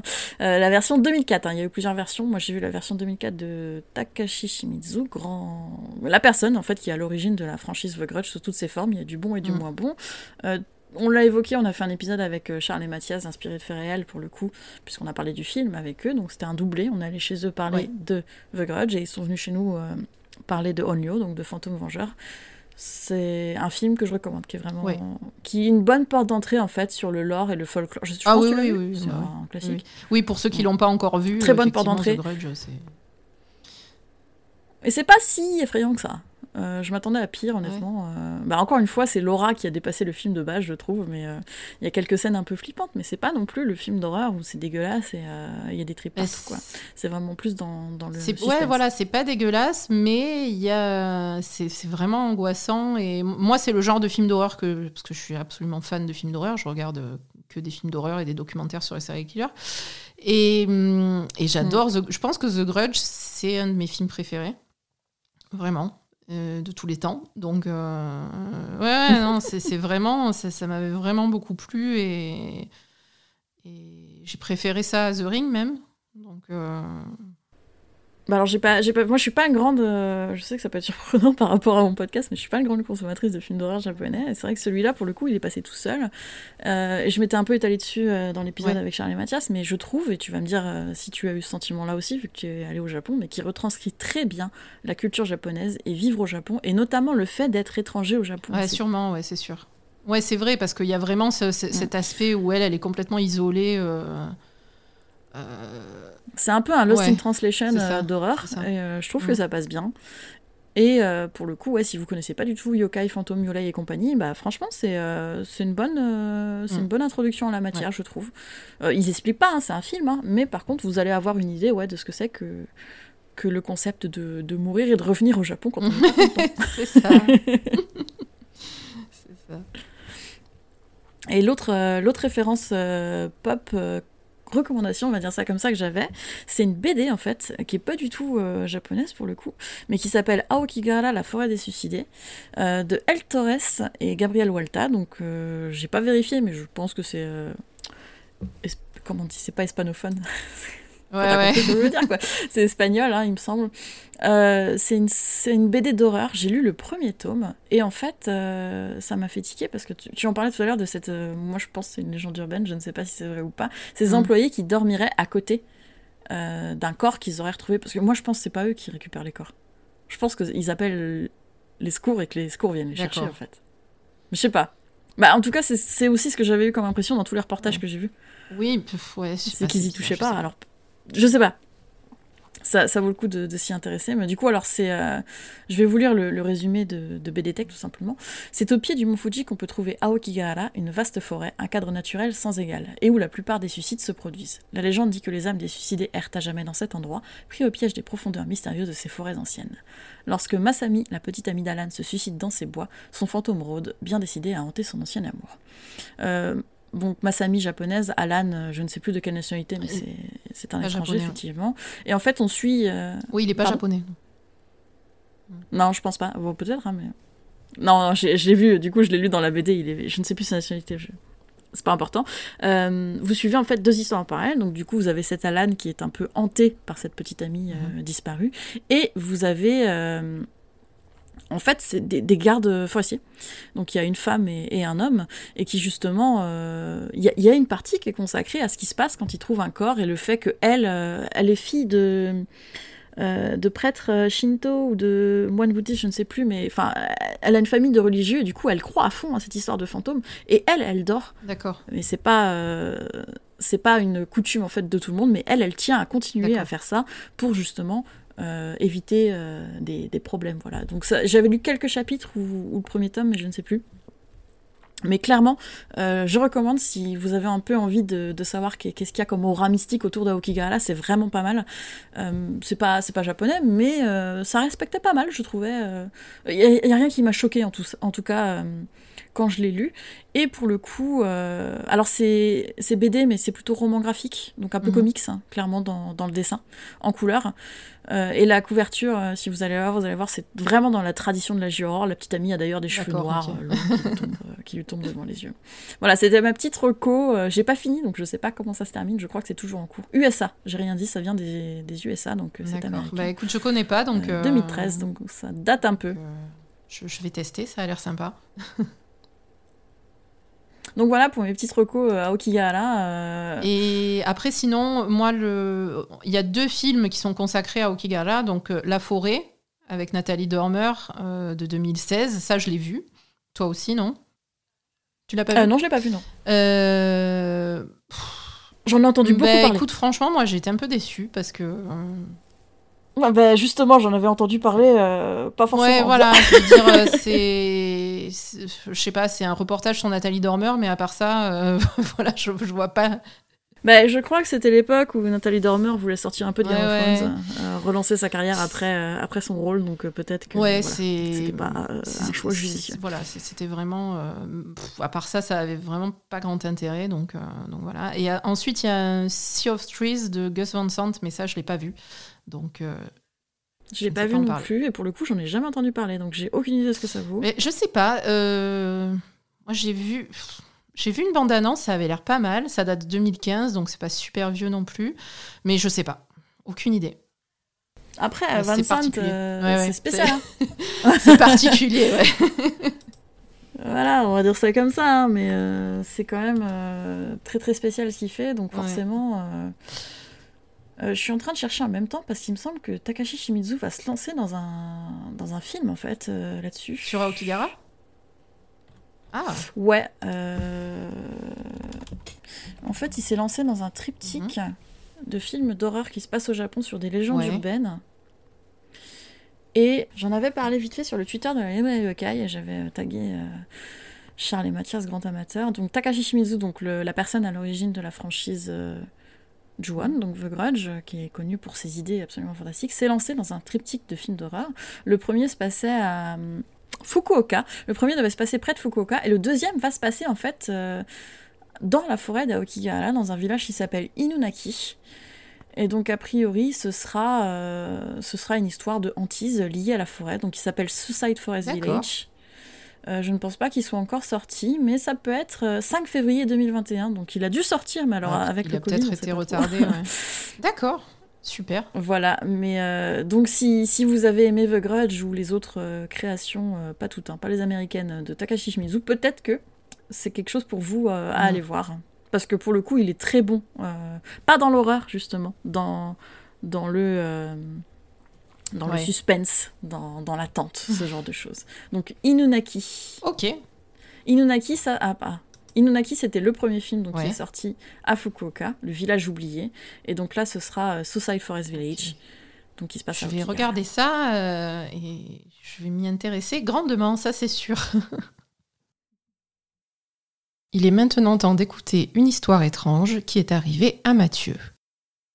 Alors c'est une histoire qui s'est passée quand, euh, j'étais, euh, je devais avoir quoi euh, Je rentrais d'Angola, donc je devais avoir 10-11 ans. Non, même avant, même avant 8-9 ans. Et donc j'étais revenu dans une école dans le sud-ouest, un tout petit village dans le sud-ouest de la France. Et c'est pour ça qu'en fait le doute est là. Est-ce que c'est -ce c'est un coup monté ou est-ce que c'est un, un, vrai truc? Bon, bah, je vous laisserai juge. Euh, mais il faut savoir que euh, suite à ça, j'ai plus jamais fait de spiritisme. Parce qu'on parle de spiritisme, justement. Euh, donc je me suis fait un petit, un, petit groupe de copains à l'époque. les petits villages, c'est difficile de, de, s'intégrer dans les petits villages. C'est un microcosme. Moi, j'étais un peu l'étranger, ce qui me change, ce qui me change pas d'ailleurs au Japon. On est toujours un peu l'étranger. Toute ta vie, tu as été l'étranger, Mathieu. Toute, toute ma vie, j'ai été l'étranger. Et on me, on, me, demande si je veux faire une, séance de spiritisme dans l'école. Et donc le soir, on, va, on va dans l'école. Donc pas trop tard le soir non plus, hein, parce qu'il y avait les parents. Donc euh, je faisais un tour de vélo, euh, il devait être quoi 18 heures en fait. Je faisais un tour de vélo euh, juste à côté et on est allé dans l'école qui elle était bien, bien fermée. Et on est allé dans une salle de classe et on a fait, on a fait, on a appelé un esprit avec le verre un verre à pied qui a commencé à, se lever, donc j'ai passé la main en dessous. Alors attends, comment euh, précise quel type de... Ce que tu dis avec un verre, mais c'est quoi? C'est genre vous aviez tous le doigt sur le verre En fait, on s'est mis autour... On, est, on était quatre, on s'est mis autour d'une table carrée et non pas ronde, parce qu'il n'y avait pas de table ronde. Et euh, dessus, on a mis un verre à pied, comme un verre de vin, quoi. Et, euh, et on a appelé un esprit, quoi. Donc euh, tout le rituel que tu peux te faire euh, fantasmer sur le spiritisme, quoi. Et là, le, le verre a commencé à se lever. Et donc moi j'ai passé la main dessous. Et vous aviez les doigts sur le verre ou pas? Au début tu le touches un peu, mais après on le touchait plus. D'accord.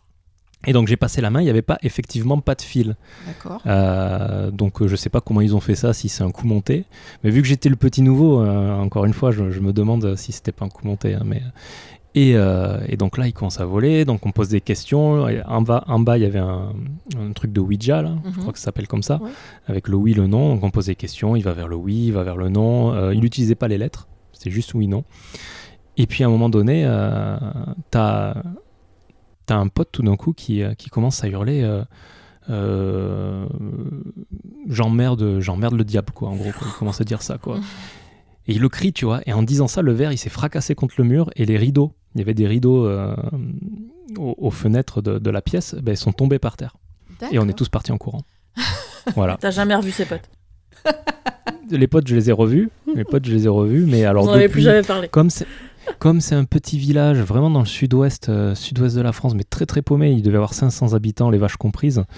Euh, il y a tellement de légendes urbaines dans ces endroits-là. Euh, en plus, on n'était pas loin du Pays Basque, donc il y avait tout le folklore basque, il y avait euh, des maisons hantées dans les villages d'à côté, euh, il y avait apparemment des apparitions dans le cimetière la nuit. Enfin, c'était, c'était, je suis resté deux ans là-bas et ça a été deux ans plein de, légendes urbaines comme ça. Et voilà, donc cette histoire-là, honnêtement, je ne saurais jamais dire si c'était vrai ou pas, parce que ça fait quand même beaucoup de choses pour des enfants à mettre en place pour. C'est ça. Mm. Mais euh, bon, il n'y a jamais eu. Euh, ce qu'on dit hein, du spiritisme, c'est que si on ne fait pas fuir les enfants, euh, les enfants, si on fait pas fuir les fantômes par un, rituel, hein, ils restent après le après la séance. donc c'est ce qu'on n'a pas on n'a pas fini la séance de façon propre, on va dire. Donc normalement l'école devrait être hantée. Et j'ai jamais entendu parler de hantise dans cette école, quoi. soit l'école, soit, soit tes copains. Toi, t'es pas hanté, ça va Ou soit mes copains, ou moi-même. Hein. Est-ce que, est que tu es hanté alors ça, c'est l'histoire. Euh, euh, j'écoutais ton podcast justement, Asa, sur, euh, sur l'hôtel là. Ouais. Et en allant faire les courses. Et donc j'ai un sac à dos quand je vais faire les courses. Je racontais ça à ma femme hier soir, elle était morte de rire. Et puis en rentrant, tu vois, je dois aller dans un garage un peu sombre pour ranger le vélo. Ouais. Et à un moment donné, je, me retourne et je vois une ombre. J'ai flippé. je me suis retourné et en fait, je me suis rendu compte que c'était les poireaux que j'avais mis dans mon sac. et euh, alors bon, voilà. C'est donc euh, voilà. Je, raconte très mal les histoires, donc euh, la façon dont je la racontais fait pas peur. Je suis sûr qu'il y a un, moyen de la raconter de façon très très terrifiante, mais mais c'est une histoire qui me reste imprimée en moi. Mm parce que c'était assez marquant pour l'époque. Ah ben c'est sûr, tu étais, jeune en plus et effectivement, euh, ce qu'on peut se demander, c'est comment des gamins auraient pu mettre ça en scène, quoi, parce que c'est pas évident non plus. Donc, euh, ouais. Il faut que tu retrouves ta bande de potes, Mathieu, et mm. qu'on fasse un débrief. Demande. Ouais, c'est ça. On s'est pas, on s'est pas séparés en très bons termes, on va dire. donc, euh, donc voilà, c'était. Il n'y a, a, pas de manque. ça a été, ça a été euh, une année compliquée, quoi.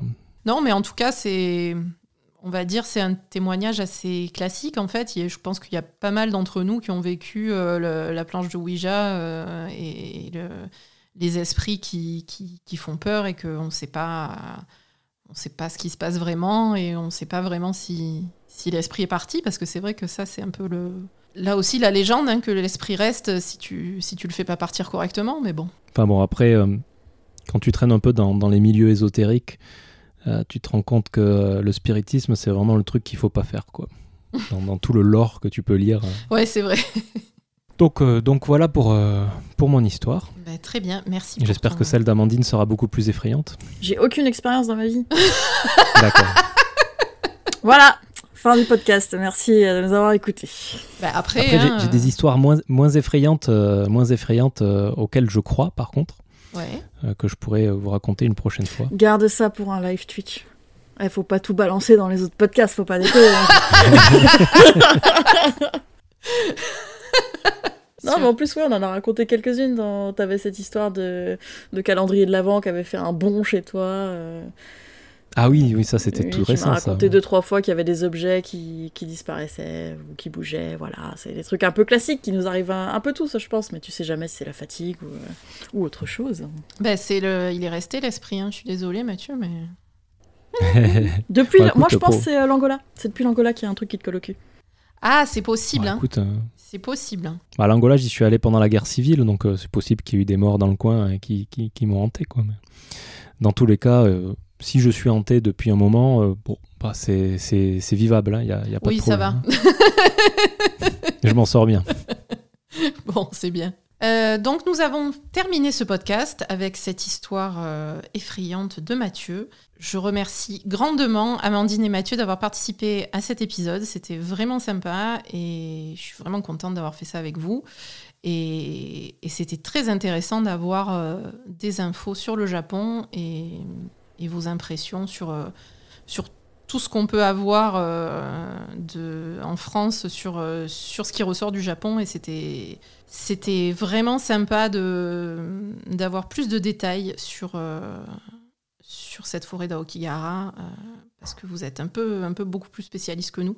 Donc euh, voilà. Merci beaucoup à tous les deux. Et merci à toi. Merci à toi, ce fut un plaisir. Et puis ce fut un plaisir de sortir un peu de notre spectre habituel, parce que c'est vrai qu'avec la librairie yokai, on ne peut parler que de yokai techniquement, donc euh, c'était c'était cool d'étendre un petit peu le sujet avec toi. Ok, bon ben merci beaucoup et des bisous et, à bientôt et continuez bien sur la librairie yokai. Qu'est-ce que qu'est-ce qui est qu'est-ce qui est prévu là pour euh, pour le, le mois de mai Le mois de mai, ouf, Oui. euh, C'est trop loin. tu me prends un peu de cours là. ben ouais mais Euh, bah, comme- De toute façon, tous- tous les 8 tous les huit du mois, on a notre euh, épisode euh, Mhm. classique, on va dire ça comme ça, avec moi et Mathieu. Le 16, du coup, je publie euh, ce qu'on appelle pleine lune en, en terrain yokai, donc des enregistrements qu'on fait en live Twitch avec des invités, et des fois il y a Asa, Des fois il y a ça et ouais. peut-être et peut-être un jour il y aura Mathieu. Non, parce qu'avec le décalage horaire, c'est compliqué. Mais Eh du oui. coup, le 16, voilà, vous avez votre épisode de pleine lune en terrain yokai qui, pour le coup, parle d'un peu tout. euh, ce qui est surnaturel, ça dépend un peu de l'invité.